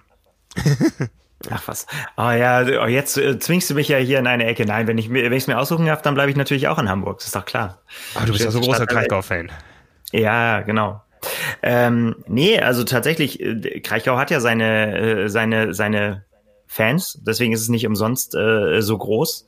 Ähm, und diejenigen, die, ähm, die da Fan von sind, die können mir gerne noch mal schreiben, was, was sie so fasziniert am, äh, am Kraichgau und am Rennen. Für mich persönlich, aber da schlägt mein norddeutsches Herz einfach aus, natürlich ein Rennen in Hamburg, es ist ja nicht zu toppen. Also ja. von daher bin ich da voreingenommen, das gebe ich gerne zu. Ja, also das ist auch tatsächlich so nach der Absage in diesem Jahr. Mh, hm, äh, ich sehe ja auf meinem Arbeitsweg die Kühlbrandbrücke jeden Tag, wenn ich dann ins Büro fahre. Also wir sitzen ja jetzt wieder in den Homeoffices, aber ja. und das ist echt so ein Sehnsuchtsort geworden, da mit dem Rad wieder hochfahren zu dürfen. Ja, das ist, äh, weil man das so ständig vor Augen hat. Ich meine, ich bin selten am, am Jungfernstieg oder so, wo der Start ist oder Rathausmarkt, wo das Ziel ist, aber diese Kühlbrandbrücke, die ist für mich so dieses Symbol dieser ausgefallenen Saison, weil ich die andauernd sehe und denke, ach, da mal wieder, du kommst ja auch nur am Renntag darüber mit dem Rad, ja, also sonst hast du ganz schnell die Polizei bei dir, wenn du es äh, in, an, an den 364 anderen Tagen des Jahres versuchst, außer vielleicht, äh, wenn die Ja, in anderen, in anderen Veranstaltungen gibt's das schon auch noch, aber äh, ja. man muss schon irgend, entweder ein Wettkampf-Ding äh, davor haben oder irgendeine Sondergenehmigung. Ja, ne, und ja. Ach, ich möchte über diese Brücke fahren im nächsten Jahr, ne, am 6. Juni, von mir aus auch, nee, hinterher geht nicht, weil äh, danach bin ich ja dann raus äh, wegen Tokio und so und äh, nicht mehr in Form, also das, der darf nicht verlegt werden, da in Hamburg. Ja, du, das, du hast doch beste Kontakte in die Sportszene, da, da kannst du doch mal Druck machen. Ja, ne, also... Ja. Wird ja. auf jeden Fall, ja, wird spannend. Also klar, Besetzung und so weiter ist natürlich die große Glaskugel, in die wir nicht gucken können, aber ähm, ja, ich kann mir vorstellen, dass das auf jeden Fall spannend wird. Und ansonsten natürlich klar, für es ist ja, geht ja nicht immer um die Profis.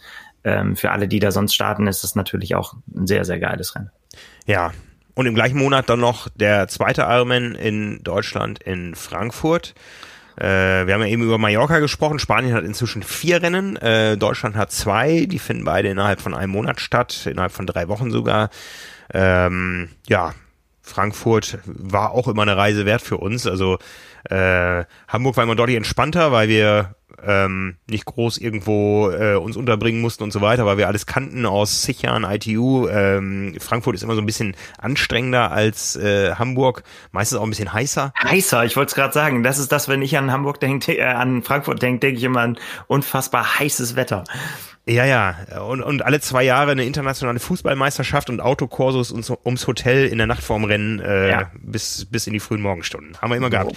Das ist ja in Frankfurt so, egal welche Nation spielt, es gibt immer ein Autokorso. Auf jeden und, Fall, das ist alles vertreten. In ausreichendem Maß, dass man da Party genau. machen kann. Ja. Definitiv. Ja, die, die Europameisterschaft, äh, auch da sind wir gespannt. Ähm, in diesem Jahr wäre es ja so gewesen, dass die ganz großen Namen dann doch eher in Rot gestartet sind. Und so wie wir es gehört haben, Rot ist im nächsten Jahr auch eine Woche nach Frankfurt. Äh, soll es weiter darauf hinauslaufen, dass die großen Namen in Rot starten, zumal ja eben die Startplatzgarantie für Hawaii da ist und keine äh, Verifikation da stattfinden muss. Also ähm, das werden sicher die beiden Hammerwochenenden des äh, Sommers aus deutscher Sicht. Ne? Auf jeden Fall. Also auch Rot ist ja, ähm, gerade wir haben ja ein längeres Interview mit Felix Weißhöfer gehabt. Ähm, ich könnte mir vorstellen, dass das, wenn es denn eine schwierige Saison wird, was, ähm, was Corona noch angeht, dass auch Rot da ganz, ganz viel dran gelegen ist, auch ja wie so ein Paradebeispiel darzustellen. Also da wird einfach sehr, sehr, sehr viel nachgedacht darüber, wie man diese Veranstaltung durchführen kann dass es trotzdem rot bleibt. Das, was man an, mhm. äh, an, an, Rot so faszinierend findet, äh, dass das nicht verloren geht. Und ähm, ja, da guck ich, da gucken wir natürlich genau drauf und sind sehr gespannt, in welche Richtung das gehen wird. Aber vielleicht findet da dieses Jahr so Triathlon statt, wie es über längere Zeit äh, stattfinden muss. Vielleicht ist auch schon alles gut. Da drücken wir jetzt ja. einfach mal die Daumen, ja. Ja, ja, ne? Also das ähm, ja, wie gesagt, aus, aus äh, nationaler Sicht und auch aus, aus äh, globaler Sicht kann man ja fast sagen, nach dem Ironman Hawaii wäre das das äh, beste Starterfeld auf einer Langdistanz gewesen und ähm, da drücken wir natürlich alle Daumen, dass das so stattfinden wird. Ich werde es auch, wenn alles läufig geplant, im nächsten Jahr nicht erleben können. Ich bin dann schon in Japan, aber ähm, werde es natürlich aus der Ferne verfolgen. Habe auch so viele Freunde wie nie am Start äh, wie im nächsten Jahr. Also von daher ja, äh, wenn Olympia ausfallen sollte, äh, boah, rot wird nicht langweilig. nee, auf keinen Fall. Ja, aber wir haben eben über ein neues Rennen in Spanien gesprochen. Äh, auch in Deutschland tut sich was. Also wir haben schon die eine oder andere Sorge um den einen oder anderen Veranstalter, aber es wagt sich tatsächlich auch ein Veranstalter aufs Parkett und sagt, ähm, nach Corona gehe ich neu an den Start mit einer neuen Langdistanz für Deutschland und die soll auch gar nicht so klein werden und auch landschaftlich ein richtiger Kracher. Ja, so ist es. Der Frankenman ähm, wurde verkündet, dass der stattfinden soll. Termin, anvisierter Termin ist der 11.7. Ähm, das Ganze ist noch nicht hundertprozentig sicher, dass es stattfindet, aber sehr, sehr, sehr, sehr zuversichtlich hat man sich da geäußert. Also mit der die, die Genehmigung von der DTU ist erteilt.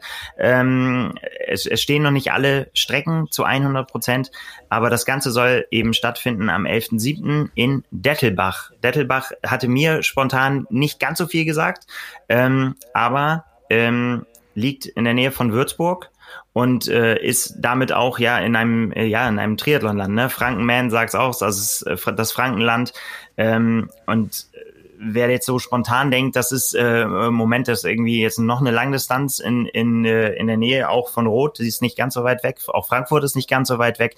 Ähm, wir haben äh, mit, äh, mit dem, mit dem äh, Pressesprecher gesprochen gestern und er gesagt, es soll definitiv keine Konkurrenzveranstaltung werden zu irgendwas, sondern es soll tatsächlich ein zusätzliches Angebot in der Langdistanzszene geben in Deutschland, äh, die ja auch nicht so üppig ist. Es gibt ja nicht so wahnsinnig viele Langdistanzen. Ähm, und dass es da eben ein weiteres Angebot gibt äh, zu einem attraktiven Termin äh, in einer attraktiven Region. Und äh, ähm, ja, das hört sich tatsächlich sehr, sehr interessant an. Schwimmen soll in einem Baggersee äh, stattfinden ähm, die äh, äh, Wechselzone direkt angeschlossen, logischerweise ans, äh, an, ans Wasser, aber dann auch eben alles wieder auf recht, recht kurzen äh, Wegen. Die Radstrecke, ähm, die noch, wie gesagt, nicht hundertprozentig feststeht, ist ähm, mit einem äh, 60-Kilometer-Kurs geplant, der dreimal zu absolvieren ist. Das Profil soll, ja, wie sagt man, ja, hügelig ist dann so die äh, Definition, also nicht flach, aber auch nicht ganz, ganz, äh, ähm, ganz, ganz so wild ähm, mit einer interessanten Steigung gleich am Anfang soll es über einen 19-Prozenter gehen, den, den man dann äh, oh. zu, zu, überwinden hat. Wohl nur kurz, aber gleich mal selektiv am Anfang. Oh, ähm, oh. ja, also ähm, da ist auf jeden Fall was eingebaut, ja, was, was, ähm, wo, wovon sich die Veranstalter versprechen, dass das, ja, wenn man denn dann wieder darf, äh, auch ein Hotspot wird, wo man die Athleten sieht, weil sie zwangsläufig sehr, sehr langsam werden an der Stelle. ähm, Und äh, ja, und das Laufen ist dann aber wieder flach äh, von äh, Dettelbach nach Kitzingen und wieder zurück. Und äh, dann eben auch, ähm, so hieß es, also das Ziel ist 500 Meter von der Wechselzone entfernt, also kurze Wege. Äh, in dem Fall das Ganze führt ja durch eine Weinregion, soll sehr landschaftlich sehr schön sein. Ich war da noch nicht so viel unterwegs, aber so rund um Würzburg, ähm, ja, das ist auf jeden Fall äh, eine schöne Geschichte. Ja, und ich bin sehr, sehr gespannt. Also es ist tatsächlich so, ähm, dass das auch nicht äh, was ist, was irgendwie seit äh, jetzt so die harte Planung so ganz, ganz lange schon stattfindet, sondern es ist eher der Veranstalter. Ähm, äh, Jürgen Schweighöfer ist der Veranstalter des Würzburg-Triathlons und ähm, selber Rotfinisher, Ironman-Finisher und hat irgendwie diesen, diesen Wunsch, eine Langdistanz in Deutschland äh, zu veranstalten, schon sehr, sehr lange in sich getragen, äh, hat er gesagt. Und ähm, es war jetzt einfach äh, die, die Zeit zu sagen, das findet jetzt nächstes Jahr statt, hängt äh, so ein bisschen, wie es oft so ist, mit der Politik zusammen. In Dettelbach gibt es einen neuen Bürgermeister, der äh, dem Ganzen sehr aufgeschlossen ist, äh, ein ehemaliger Sportmoderator, wenn ich das richtig verstanden habe, mhm. ähm, der gesagt hat, ja, ich möchte das, dass das kommt und äh, er, er wird sich dafür einsetzen und ähm, man soll da sehr, sehr weit sein. Also die Anmeldung läuft, man kann sich anmelden. Es sind auch schon Leute angemeldet tatsächlich. Ähm, und äh, ja, ich habe ich hab gefragt, mit, mit was für Größenordnung man rechnet und da äh, sind die Veranstalter tatsächlich sehr, sehr offen. Also das Teilnehmerlimit äh, ist bei 1000, aber das, äh, ich glaube, da muss man kein Prophet sein, das wird wahrscheinlich nicht passieren äh, im, äh, in diesem Jahr, dass sich da so viele für anmelden. Aber sie haben gesagt, selbst wenn es selbst wenn es 50 Leute sind, dann machen sie es wenn sie, wenn sie dürfen. Und ähm, wenn es 300 Leute werden, dann ist es auch schon super. Ähm, ich finde es auf jeden Fall mega spannend, dass da was dazukommt, ähm, auch was eben abseits von diesen Riesenevents ist. Ne? Ähm, ich bin, ich, wir hatten es schon mal das Thema. Ich bin, ich bin so, was Langstrecke angeht, so, ich bin so großveranstaltungssozialisiert. So habe ich Langstreckentriathlon äh, äh, kennengelernt. Du kennst da ganz andere Formate. Auf den Langstrecken auch nicht so. Ich bin auch ein Fan von großen Veranstaltungen. Also Rot ist immer grandios gewesen. Mein eigener Start hier in Hamburg bei der Premiere werde ich auch nicht vergessen. Also ich habe nie so viel Zuschauer an einer Laufstrecke gesehen. Ähm, ich, ich glaube aber, ich, ich wäre da gar nicht so zurückhaltend, was das Starterfeld betrifft, weil wir ja wissen, dass die ganzen Großveranstalter eine riesige Welle vom Bug haben an Athleten, die schon mal gemeldet waren und jetzt äh, eben ihren Startplatz übertragen haben aufs neue Jahr. Und es gab relativ wenig Chancen, sich als Langdistanz-Neueinsteiger überhaupt noch irgendwo anmelden zu können. Ja, und dann ist ja. es doch schön, wenn das Wettkampfangebot wächst. Ja, und wir wissen ja auch noch nicht, was so aus dem Ostseemeeren wird und so. Also ich glaube schon, dass ähm, der Markt das hergibt, äh, auch ein mittelgroßes weiteres Langstreckenrennen in Deutschland äh, auszufüllen. Ja, also genau darauf äh, zielen die Veranstalter auch, dass sie sagen, hey, die anderen Rennen sind mehrfach überbucht, ne? Also gerade wenn man mhm. von Rot von Rot redet und aus der Region kommt, ähm, dass dass man einfach da die Chance hat, auch äh, ja sich anderswo auszutoben und äh, ja, also ist eine Touristenregion. Ähm, Unterkünfte sollen gesichert sein, also das ist ja auch immer so ein Ding, ne? kommt man da irgendwo überhaupt unter und so weiter. Äh, Würzburg ist nicht weit weg, Viertelstunde, glaube ich, und ähm, äh, geplant ist, dass, dass man da direkt einen Wohnmobil, Stellplatz und äh, direkt am See hat, äh, in, in unmittelbarer Startnähe, äh, was ich auch sehr, sehr charmant finde. Das habe ich jetzt bei der, bei der Hölle von Kuh gesehen, dass da quasi Leute ja in, direkt in der Wechselzone gezeltet haben, was ich sehr, sehr cool fand, weil irgendwie, also mehr kürzere Wege gibt's halt nicht. Ähm, und das hat auch schon was. Also, mhm. ja. Mhm. Ich finde es vor allen Dingen cool, dass jemand sagt, ja, ähm, wir wissen, dass es auch alles nicht einfach wird, aber vielleicht, wenn man jetzt die Chance hat, von Anfang an was zu planen ähm, und äh, gegebenenfalls eben Hygienemaßnahmen äh, sofort mit einzuplanen, dass das vielleicht einfacher ist, in Anführungsstrichen, als ein bestehendes Konzept umzubauen. Ja, ja ich meine, ja, ja. Hm. wird von Anfang an mitgedacht und äh, ja, spannende Geschichte. Eine weitere ja, ich, Langdistanz in Deutschland. Ja, ich glaube durchaus, dass es da noch die eine oder andere kreative Idee geben wird und äh, viele neue attraktive Formate da auf den Markt kommen. Ja, ähm, da bin ich mir ziemlich sicher, dass äh, es werden sicher, es wird niemand auf die Idee kommen, jetzt eine Massenveranstaltung zu planen, äh, die von äh, Zuschauern lebt und so, ja. Das, das wäre jetzt fatal. Aber ich glaube, dass ähm, es auch für uns als Sportler attraktive Angebote geben wird in Zukunft. Und da bin ich sehr gespannt, was da noch so alles kommt in den nächsten Monaten. Ähm, vielleicht noch nicht alles im Jahr äh, 21, aber da gibt es sicher Menschen, die Ideen haben und die sagen, jetzt ist die Chance da, diese Idee auch umzusetzen. Ja. Ja, ja. Wir, sind im, wir sind im Sommer, die gehen uns so schon fast schon ein bisschen auf die Zielgerade, oder? Ja, ja, absolut. Ne? Wir haben äh, äh, dann natürlich den Break tatsächlich durch die Olympischen Spiele. Ja, da wissen wir traditionell, dass da vor äh, sich vieles staut und dann eine kurze Pause eintritt und traditionell auch bei allem, was danach stattfindet, gibt es entweder die Möglichkeit, sich zu zeigen und Geld zu verdienen oder eben die Saison äh, abgeschlossen zu haben. Ich erinnere mich mal an ein nacholympisches äh, Weltcuprennen in Hamburg mit acht Frauen am Start, glaube ich, irgendwie. Das funktioniert dann irgendwie nicht mehr.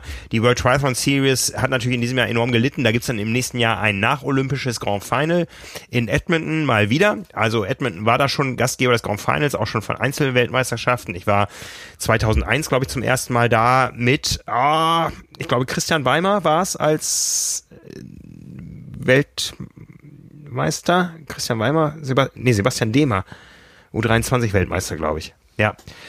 Uh, ja, so ich hoffe, du erwartest von mir keine Antwort. Nein. ja, man mag mir meine Gedächtnislücke verzeihen, es ist 20 Jahre her. Ich glaube, Cyril Lindley war Weltmeisterin bei den Frauen und oh, bei den Männern weiß ich es auch nicht mehr. Ehrlich gesagt, müsste ich nachgucken. Ivan Ranja? Nee. Ja müsste ich, müsste ich nachschauen. Aber ich war mal bei einer Weltmeisterschaft in Edmonton. Edmonton lebt dann den Triathlon. Äh, damals, als ich da war, gab es die Doppelpackung. Erst Triathlon-WM, zehn Tage später begann dann die Leichtathletik-WM. Das bedeutete zehn Tage Urlaub in den Rocky Mountains dazwischen. Und zwei große Geht Weltmeisterschaften. Genau. ne, ähm, ja, also äh, Edmonton immer ein gutes Pflaster. Ähm, ob da jetzt viele Deutsche hinreisen werden, weiß ich nicht. Oder ob die das Geld sparen, um im Jahr drauf dann auf die Bermudas zu fliegen zum Grand Final oder zur WM, wie es dann ja wieder heißen soll, wenn der Antrag durchkommt, äh, werden wir sehen. Ähm, ja, aber wir sehen ja auch, die Deutschen rücken wieder so ein bisschen ran an die Weltspitze in ähm, auf der Kurzdistanz und vielleicht gibt's ja auch mal wieder irgendwas zu feiern. Äh, dieses Jahr haben wir ja eine Bronzemedaille bei der WM, die dann eben nur aus einem Einzelrennen bestand, äh, hier in Hamburg mit Laura Lindemann. Und schauen wir mal, ob sich das dann lohnt, da etwas näher drauf zu schauen.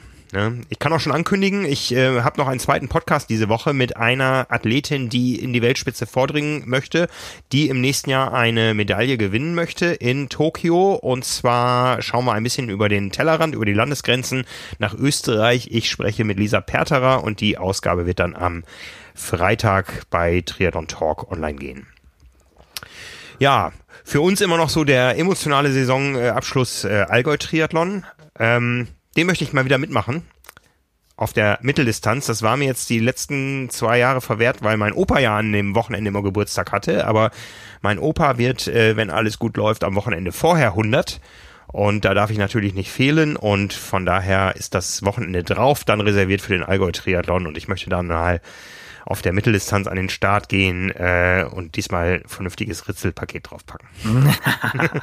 ja, da muss man vorbereitet sein. Das ist äh, definitiv. Da sollte was, man vorbereitet sein.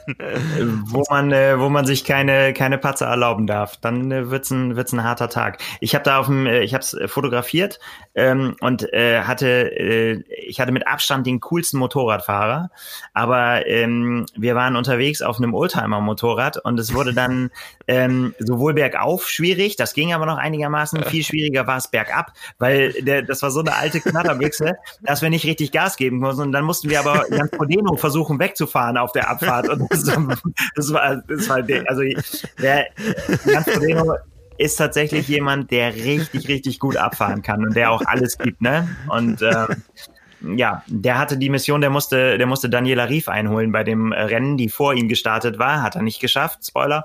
Ähm, aber ähm, ja, also da hatten wir so eine kleine Challenge mit unserem Motorrad. Also von daher weiß ich, wie, wie die Berge da gestaltet sind. Das ist eine gute Herausforderung, auf die man ja. vorbereitet sein soll. Also ja. aus dem Zusammenhang gerissen, Nils Fließ hat sagt, ich wollte Jan Frodeno wegfahren. Das hat irgendwie nicht geklappt. ja, genau. Komisch, ja. Ja, bist ja auch ein bisschen älter. Nicht viel, ja. aber. Hm. Ganz, ganz ja, der wäre, ich glaube, ich glaube, das Rennen wäre dann tatsächlich so ziemlich genau auf seinem 40. Geburtstag. Der hat doch irgendwie äh, Mitte, Mitte August Geburtstag. Ja. Ja. Ja, wer weiß. Ja. Und dann haben wir noch eine weitere Premiere, die ist allerdings schon mit Vorankündigung, die sollte in diesem Jahr schon stattfinden, unter etwas ähm, ominösen äh, Vorzeichen. Am Ende ist sie wegen Corona abgesagt worden, aber man munkelte, dass es ja auch nicht so einfach war, eine Radstrecke zu finden in Duisburg. Am 29.08. steht er jetzt wieder auf dem Programm der Ironman 73 Duisburg. Ja, eine Erweiterung des Rennkalenders, auf die sich viele schon freuen, äh, wo viele darauf warten. Das Rennen ausgebucht äh, von relativ früh an schon mit, äh, glaube, gut zweieinhalbtausend Athleten. Ja, wäre schön, wenn da das Ganze zustande käme. Und äh, da sind wir sehr gespannt drauf. Ja, also ähm, weitere große Rennen können dem Sport hierzulande nur gut tun. Auf jeden Egal. Fall. Ich meine, es tut sich tatsächlich was. Ja. Ja.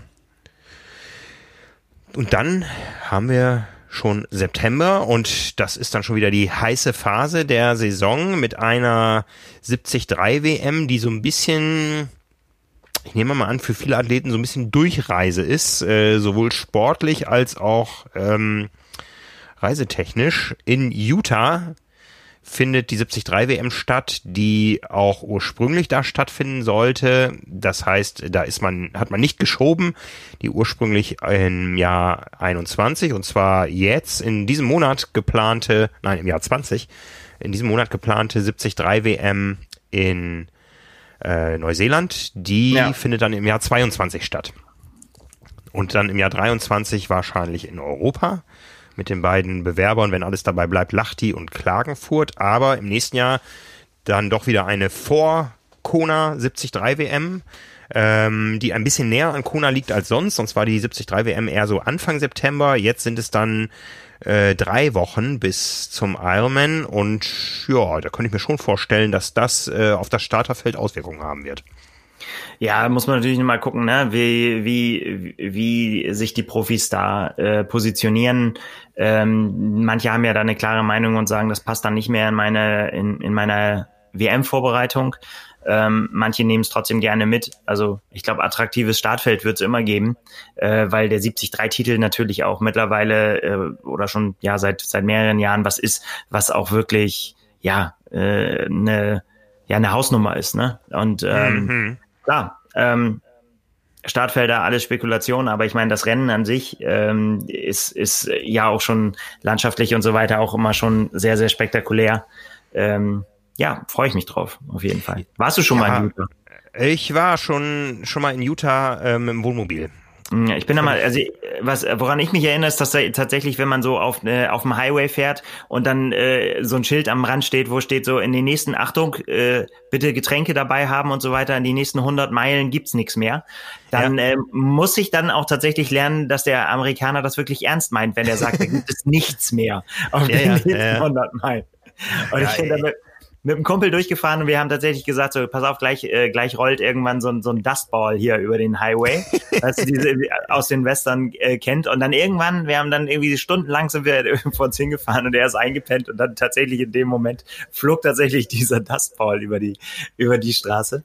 Und äh, ja, als wir dann da ankamen, wo wir waren, kam tatsächlich aus den Bergen ein Cowboy äh, mit einer Flinte auf, dem, auf der Schulter irgendwie auf dem Pferd entgegengeritten. Das ist tatsächlich das, das ursprüngliche Amerika. Natürlich nicht ja. nur. Utah ist ein ja. großer Staat, aber ähm, ja, ich war in, in Salt Lake City und ich weiß, ich bin von da Richtung Westküste gefahren und kann mich auch erinnern, man fuhr irgendwie auf diesem Highway über eine Bergkuppe und danach sah man die Straße, die einfach ähm, irgendwo im Horizont verschwand, schnur geradeaus war bis dahin. Also ich glaube, das war das längste geradeausstück, was ich je gefahren bin. Das ging dann durch diesen ausgetrockneten Salzsee, wo äh, die ähm, Amis da immer mit ihren selbstgebastelten Kisten ja. hier Ho Hochgeschwindigkeitsrekorde aufstellen.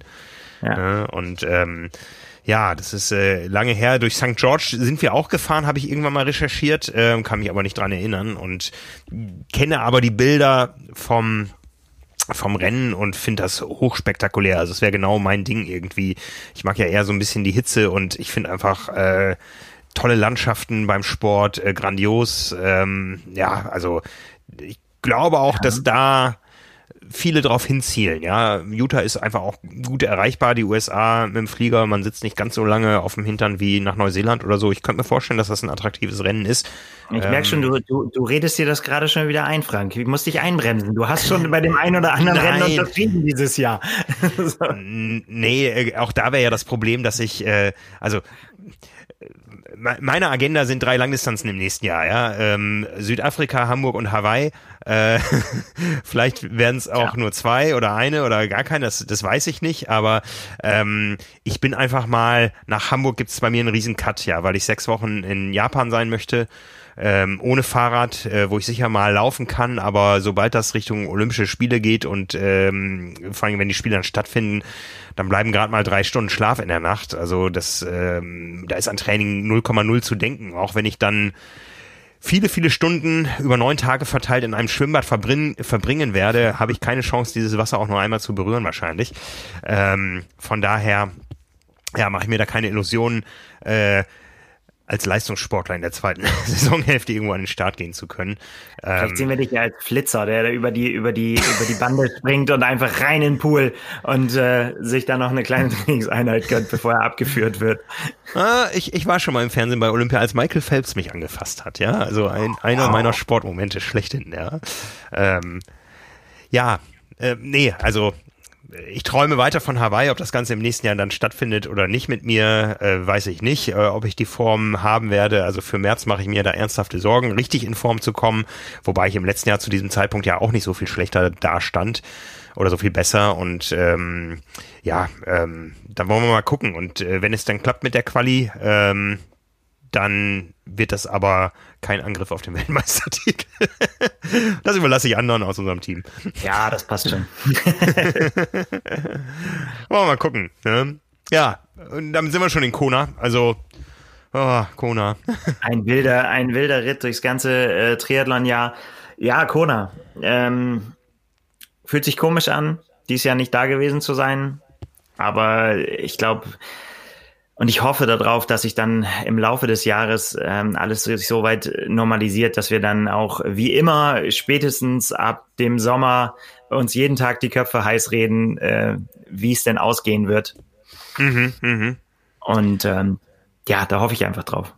Ja, und ich glaube, das wird dann das größte Kona ever. Also nach, nach der Zeit des Darbens, die alle dann da durchgemacht haben. Ähm, es werden sowieso mehr Athleten werden, was man ja so momentan schon ablesen kann. Es gab die Vorqualifizierten, es kommen weitere dazu. Ähm, und man hat sich eben in der Konstellation zwei Jahre nicht gesehen.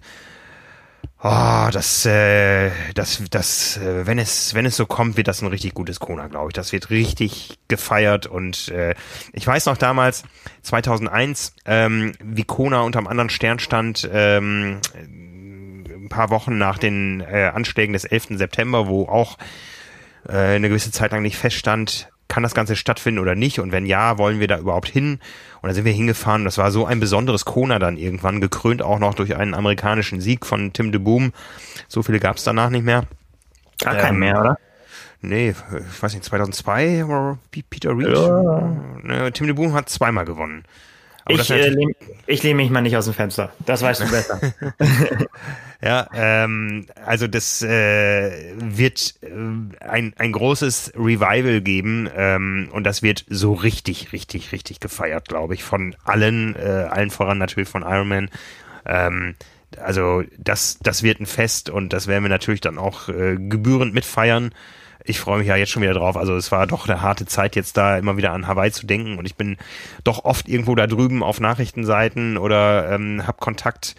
Ähm, ja, gerade gestern so eine traurige Meldung gemacht, dass eben äh, das klassische nach ähm, Schwimmtrainings Frühstückslokal geschlossen hat.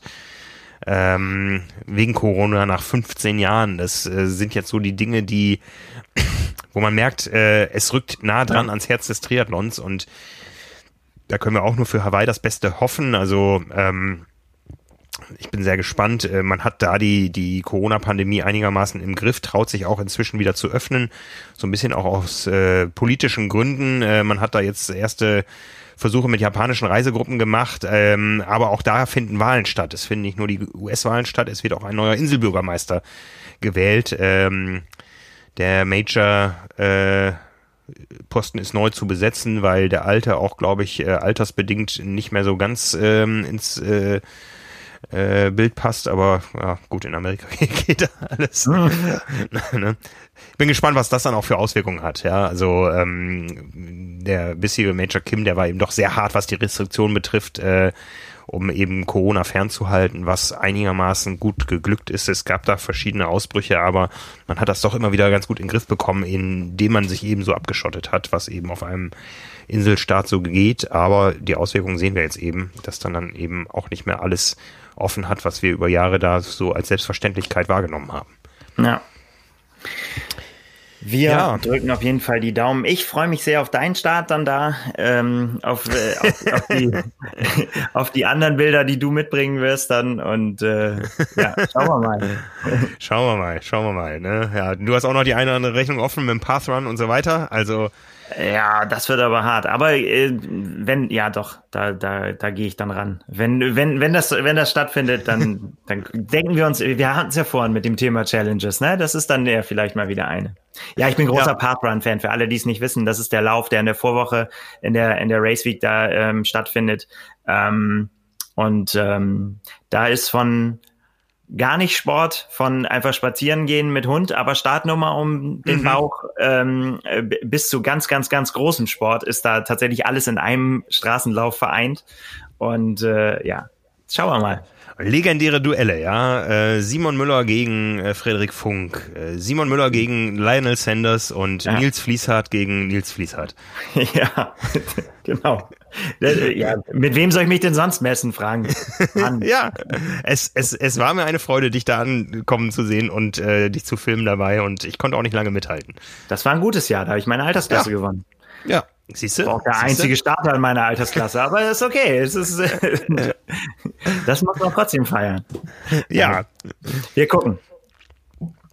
Gut, das war also der Saisonauftakt 21. Ja, also ein kleiner Ausblick, wo wir uns an der einen oder anderen Stelle vielleicht ein bisschen aus dem Fenster gelehnt äh, haben. Man möge uns im nächsten Jahr an unseren Worten messen. Also in diesem Jahr. Wir sind ja schon im Jahr 21. Ich freue mich jetzt drauf. Ähm, wie gesagt, heute werde ich noch live swiften. Äh, Donnerstag gibt's Live-Athletik. Äh, keine Angst, nicht mit mir. Da bin ich dann doch eher hinter der Kamera unterwegs. Und ähm, ja, bin gespannt, was alles noch so kommen wird. Wir werden erstmal am Ball bleiben, was jetzt die kurzfristigen äh, Ergebnisse und Erlebnisse eines Chris Nikic und so betrifft. Und ja, in diesem Sinne wir euch ein frohes Neues. Passt auf euch auf, bleibt gesund, ja, und äh, kommentiert gerne unter diesem Podcast, welche Vorsätze ihr denn so in das neue Jahr mit reinnehmt. Wir haben so ein paar von uns preisgegeben. Vielleicht gehen wir da irgendwie an der einen oder anderen Stelle nochmal in die Tiefe. Aber jetzt seid ihr dran. Viel Spaß dabei. Ciao, ciao. Ciao.